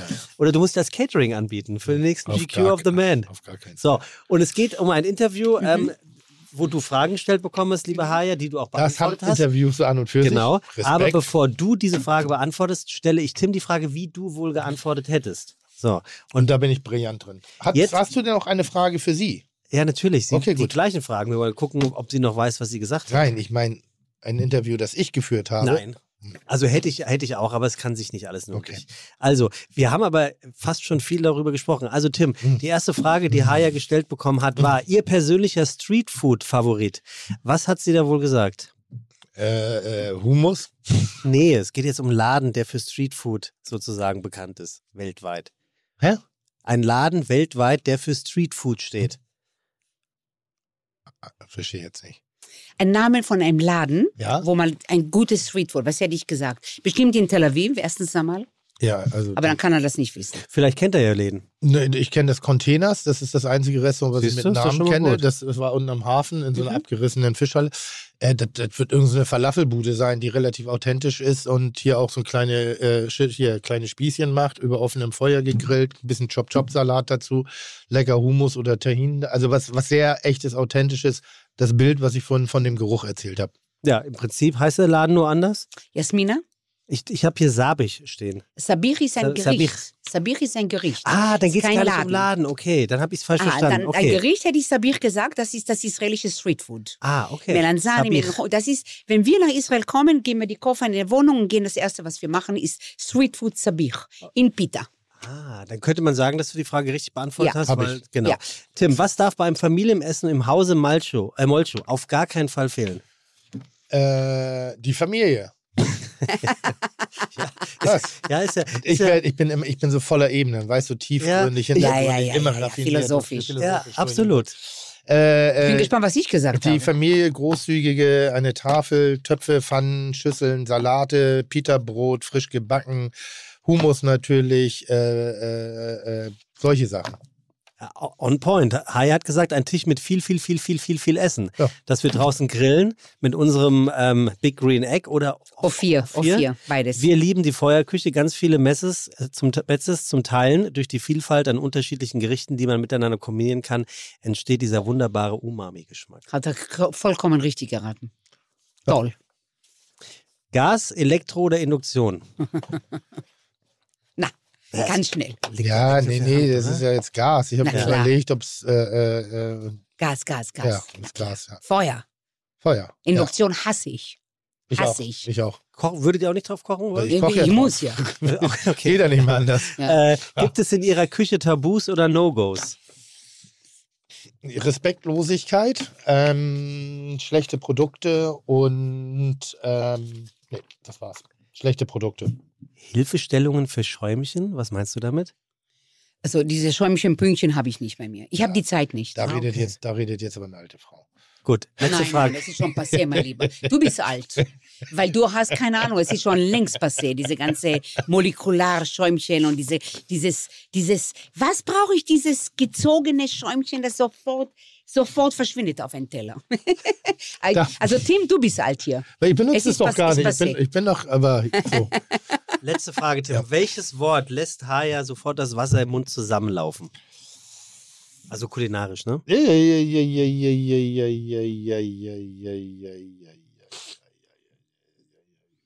Also so blöd ist sie jetzt nicht, dass sie ständig nur Humus redet. Ähm, Also, Fruk. Fruk und Amber. weißt du noch, was du gesagt hast? Vielleicht Tachina? Ich habe hier stehen geräucherte Pastrami. Oh, Oh, krass. wann Heiß hab ich vom diesen- Grill. Was, Im Juni Pastrami 2022. finde ich echt übrigens gar nicht so geil. Also ich liebe, weil das ist New York und, äh, und das ist der Markt mit meinem, ja. Ja, aber, aber im Katz ist, ist Nein, Katz kannst du vergessen. also fand ich jetzt nicht Nein, so geil. das kannst du auch gar nicht beißen, weil das so Nein, groß ist. Nein, aber ich liebe Green Egg, Brisket, das habe ich trotzdem. Wenn Fleisch, dann liebe ich sowas. Monolith würde ich an der Stelle auch ganz, gerne noch ins Spiel bringen, weil Wen? da bin ich Botschafter. Monolith ist das andere Green. Ach so, Egg. ja genau. Also liebe Grüße an äh, Monolith und an Green Egg, zwei hervorragende Grills. Ja. Ähm, Induktion wollen wir gar nicht Grilsen. mehr haben. Zwei Grilsen. Ja. Äh, liebe äh, Haya, ganz, ganz herzlichen Dank äh, für deinen Ich würde gerne noch mal eine, Frage. Weil Haya hat und wenn Tim so jetzt noch viele, eine Frage hätte, wäre Ja. das der Moment. Toll, weil äh, Hai hat so viele Interviews schon geführt und, und wahrscheinlich immer über, dassel über denselben Kack. Also Nee. Das ist der, der Mann, die Geschichte, äh, die Muttergeschichte, das Israelische, das Jüdische. Ähm, irgendwas, was du mal erzählen willst, was sich echt noch keiner gefragt hat. Ich weiß, dass die Frage schon per se dumm ist, aber Ich habe schon trotzdem ganz andere Hätte ich Interviews die mal gefragt, die hättest du Frage. richtig auf die Fresse Aber hätte ich richtig aufs Maul Aber bekommen. deshalb versuche ich da mich auch so ranzutasten an das Ganze, weil ich irgendwie das Gefühl habe, ähm, dass es eben noch eine zweite Haya gibt. Ich, das ist ja Ah. mein, meine große Leidenschaft an Haya und deshalb setze ich auch immer und wieder mal ein bisschen das Provokante, weil sie natürlich Weil aufgesetzt in der Öffentlichkeit für nicht, eine Rolle, auf, nicht, für, auf, für nicht eine auf, Rolle. nicht aufgesetzt, weil es manchmal zu kompliziert ist, das Komplexe dahinter darzustellen und deshalb man einfach manchmal bestimmte Bereiche sehr vereinfacht. Das tue ich auch. Mhm. So, das ist, wenn ich über, über Kochen rede oder über Dinge, dann würde ich sagen, ah, es gibt so viele Betrachtungsweisen und deshalb lohnt es sich auch mal, das ganze Thema komplexer zu bearbeiten. Wenn du mir eine dumme Frage stellst, sage ich auch oft, wie soll ich das jetzt in der eine Minute beantworten? Das Mhm. geht nicht. Da sind so viele mehr Dinge. Das war die Idee. Aber ich glaube, ich habe in Interviews, ähm, äh, es gibt Interviews, wo ich äh, völlig offen über alles geredet habe. Hast du ein Lieblingsinterview, was man nochmal nachlesen kann für Ähm, die Leute, die sich sagen, jetzt in dich verliebt ja, haben? Ich würde sagen, äh, beim Claudia Stöckel ähm, Frühstück bei ihr. So. Äh, Die hat mich richtig auseinander, also richtig geöffnet. Schön. Weil ich mag das nämlich auch. Ich mag gerne Interviews führen, wo die da Leute bin auch ja. mal ein bisschen, Natürlich. bisschen eckiger Aber die sind. Leute wissen schon viel mehr über mich. Ich Sehr bin auch schön. froh, wenn ich auch solche Interviews gebe. Wir werden noch sehr viel mehr hören von dir, in der Tat. Ähm, wünsche ich dir zumindest teilweise auch äh, wirtschaftliche Rückschläge. Äh, das allerdings nur aus dem einzigen Grund, weil ich dann die andere, eine oder andere Location übernehmen könnte. Äh, da Hast hätte du ich, doch schon mal versucht, oder? da, ja, ja, da habe ich äh, zwei Locations, das, die kennt sie auch. Das eine ist für mich wirklich ein traumhafter Ausblick. Bikini? Aber, äh, Mallorca? Ja, Mallorca auch, Ja. aber für mich als Spielkind, Berlin? nein, Nein. Welches? Wien am Prater. Oh, das ist ja Wahnsinn. Das ist direkt am Jahrmarkt. das ist am und äh, das war auch für mich das mit der besten Küche, wenn ich Wo du jetzt- bin, Na, jetzt habe ich ein neues, der am Wasser. bist? Auch, ja, Superbude, ja. Boah, das war, und da guckst du, da bist du im, im Prater. Ja. Und das ist laut, es ist Aber- Neon, es ist, äh, du riechst Popcorn von unten und Ja. du hörst die, Fellini. Fellini-Film, ja. So, und dann, und dann kriegst du das Essen und, das, und die Küche ist offen. Da sind viele Frauen in der Küche. Es ist, es ist alles gar nicht so affektiert. Es ist so easy. Einfach so, ja. Es ist Aber man kann easy. sich auch gut darauf einigen, dass Wien einfach geil ist. Ne? Für, Ja. für. Es ist einfach so Toll. eine wunderschöne Stadt. Ja. Tolle Stadt. Und alles, was dort draußen stattfindet, ist ähnlich wie Hamburg. Es findet ja wirklich sehr viel draußen statt. Es ist ja also es ist schon schön. Schon wirklich. Also wir haben jetzt ein neues Restaurant, Nenni am. Wasser. Nein, nein. Nein, nein, können nein. Das, das, Interview ja, können wir in zwei Wochen nochmal führen und dann. Tim, Tim, Tim. ein neues Das, nein, nein, nein, nein, nein, nein, nein. Das war, nein, nein, nein, nein. Kor korrekt. Das war Tel Aviv Beach. Ja. Und wir haben es jetzt Nenni am Wasser Ah, genannt. okay, cool. Und das haben wir jetzt neu. Und da habe ich italienisch-israelisch. Du würdest das lieben. Und ganz, Mm. ganz viel Fisch. Hauptfisch. Ein Traum. Ganz neu. Ein Monat jetzt. Und ich muss jetzt ein bisschen Werbung machen. Es kommt ein neues Kochbuch raus. Mit was? Eigentlich eine Hommage an meine Familie. Von die Rezepte emotional, die Kinder von Kindheit bis jetzt ihre Lieblingsrezepte und auch von Sami. Und da siehst du Familie, da siehst du, wie wir leben. In Sehr dem schön. Buch. Da, bin- da bin ich gespannt drauf. Da Ja. freue ich mich sehr drauf. Vielen herzlichen Dank, Haya, dass du die weite Anreise auf dich genommen hast, um uns zu beglücken mit deiner Stimme, deiner Anwesenheit, deinen tollen Geschichten. Sebastian, diesmal gar nicht so schlecht gemacht, aber lag auch daran, dass du sehr ruhig warst. Oh, Hattest wenig Gelegenheit tut heute. mir leid. Wieso? Ich, mir mir geht es ja darum, dass ihr ein Gespräch miteinander Ja, führen das. Das war wirklich toll. Vielen Dank für den Gast. geklappt. Also insofern Muss man wirklich mal sagen, ich hack viel auf dir rum, aber deine Gästeauswahl, die ist wirklich exorbitant äh, gut. Das ist schon ganz gut. Und ne? toll vorbereitet. Ich muss dir ehrlich sagen. Also Kompliment an dir. Und Caro, geile Kohlroulade. Ja. Ja, in, in der Tat. Merci, also in, insofern kann man von einer rundum gelungenen Sendung, äh, Ausgabe sprechen. Eine Sache muss ich noch sagen, Tim. Ja. Ähm, wir werden heute nicht den Gewinner oder die Gewinner ähm, be bekannt geben von unserem äh, Gewinnspiel mit ähm, Heiko Antoniewicz, was ja in einem sehr großen Alkoholchaos entstanden ist. Es gibt so viele E-Mails äh, mit Menschen, die sich für den Geschmackskurs ähm, bei Heiko, du weißt es schon gar nicht mehr, ne? Doch, ich muss es gerade Ja. kurz in Erinnerung Und rufen. du musst es vor allem zahlen. Hä? Du musst es vor allem zahlen. Du hast, du hast ja für elf Menschen einen Geschmackskurs, den du ja dann, Tim hat das dann noch auf die Spitze getrieben, unter. Einfluss von viel Korn von Heiko, das muss ich zugeben, Ja. dass dieser Geschmackskurs ist, meinte Tim, warum machen wir das eigentlich nicht bei Luki? Und hat dann Luki in der Sendung äh, live angerufen und Luki hat natürlich in seiner grenzenlosen Gastfreundschaft gesagt, natürlich, das machen wir zu einem äh, Spezialtarif. Herrlich. Und natürlich haben die Leute sich gemeldet. Okay, äh, dann noch drücke ich mir jetzt die nöcher. Daumen, dass wir wieder eingeschränkte Reisefreiheit haben und das bis dahin in Vergessenheit gerät. Nee, was ich aber sagen wollte, ähm, wir haben doch aufgerufen, Kitchen Impossible. Äh, die Hörer sollen sich Oh melden. ja, und das hat geklappt. Und es hat geklappt. Ja, ich Also weiß nicht, wie viel ich davon sagen darf. Red du. Gar nichts. Wir Ja. dürfen gar nichts davon. Ich wollte nur sagen, es macht Sinn. Wir haben den Tipp eines äh, Zuhörers äh, aufgenommen, Ja. haben uns darum gekümmert, haben Richtig das, toll, haben das richtig organisiert bekommen und ich sage nur vielen herzlichen Dank, weil nicht ich werde diese Aufgabe machen müssen, sondern ich habe sie jemandem anderem angetan und ich sage mal Dankeschön und ich dachte, ich hätte den schlechten Charakter. Das ist richtig Ja, aber- kulinarisch. Wiki, Aber, aber Wiki. wirklich schön. Das ja, ist toll. Hat, Ganz hat uns, tolle hat uns Location. wirklich gefreut, dass das Unfassbares Umfeld, tolles hat. Gericht und so. Sehr, Und, äh, sehr spannend. Und es waren auch übrigens mehrere Locations, die tatsächlich in Frage gekommen Ja. wären. Ne? Dinge Ja. scheitern manchmal an, übrigens Zeit. auch, weil der ein oder andere Besitzer der Locations Nein gesagt hat. Was? Ne? Ja, muss es ja auch geben. Nein. Doch. Äh, aber da muss ich wirklich ein ganz großes Lob an unsere Fites aushauen. Haben sie gut gemacht. Ja. Gut. Feierabend. Also in dem Sinne, bleibt gesund. Bleibt Shalom, gesund und Shalom. Shalom, Shalom, genau. Schmock, heißt das nochmal Pimmel oder was ah, heißt das? ich wusste, es, wir kommen nicht um Schmock herum. Ich wusste es. Chuck, Digga, Props, Digga, ihr habt meinen Respekt. Ihr macht Digga, Mucke, Schicke, Mucke, oh, wie gut das schmeckt. Dieser Podcast wird produziert von Podstars bei OMR.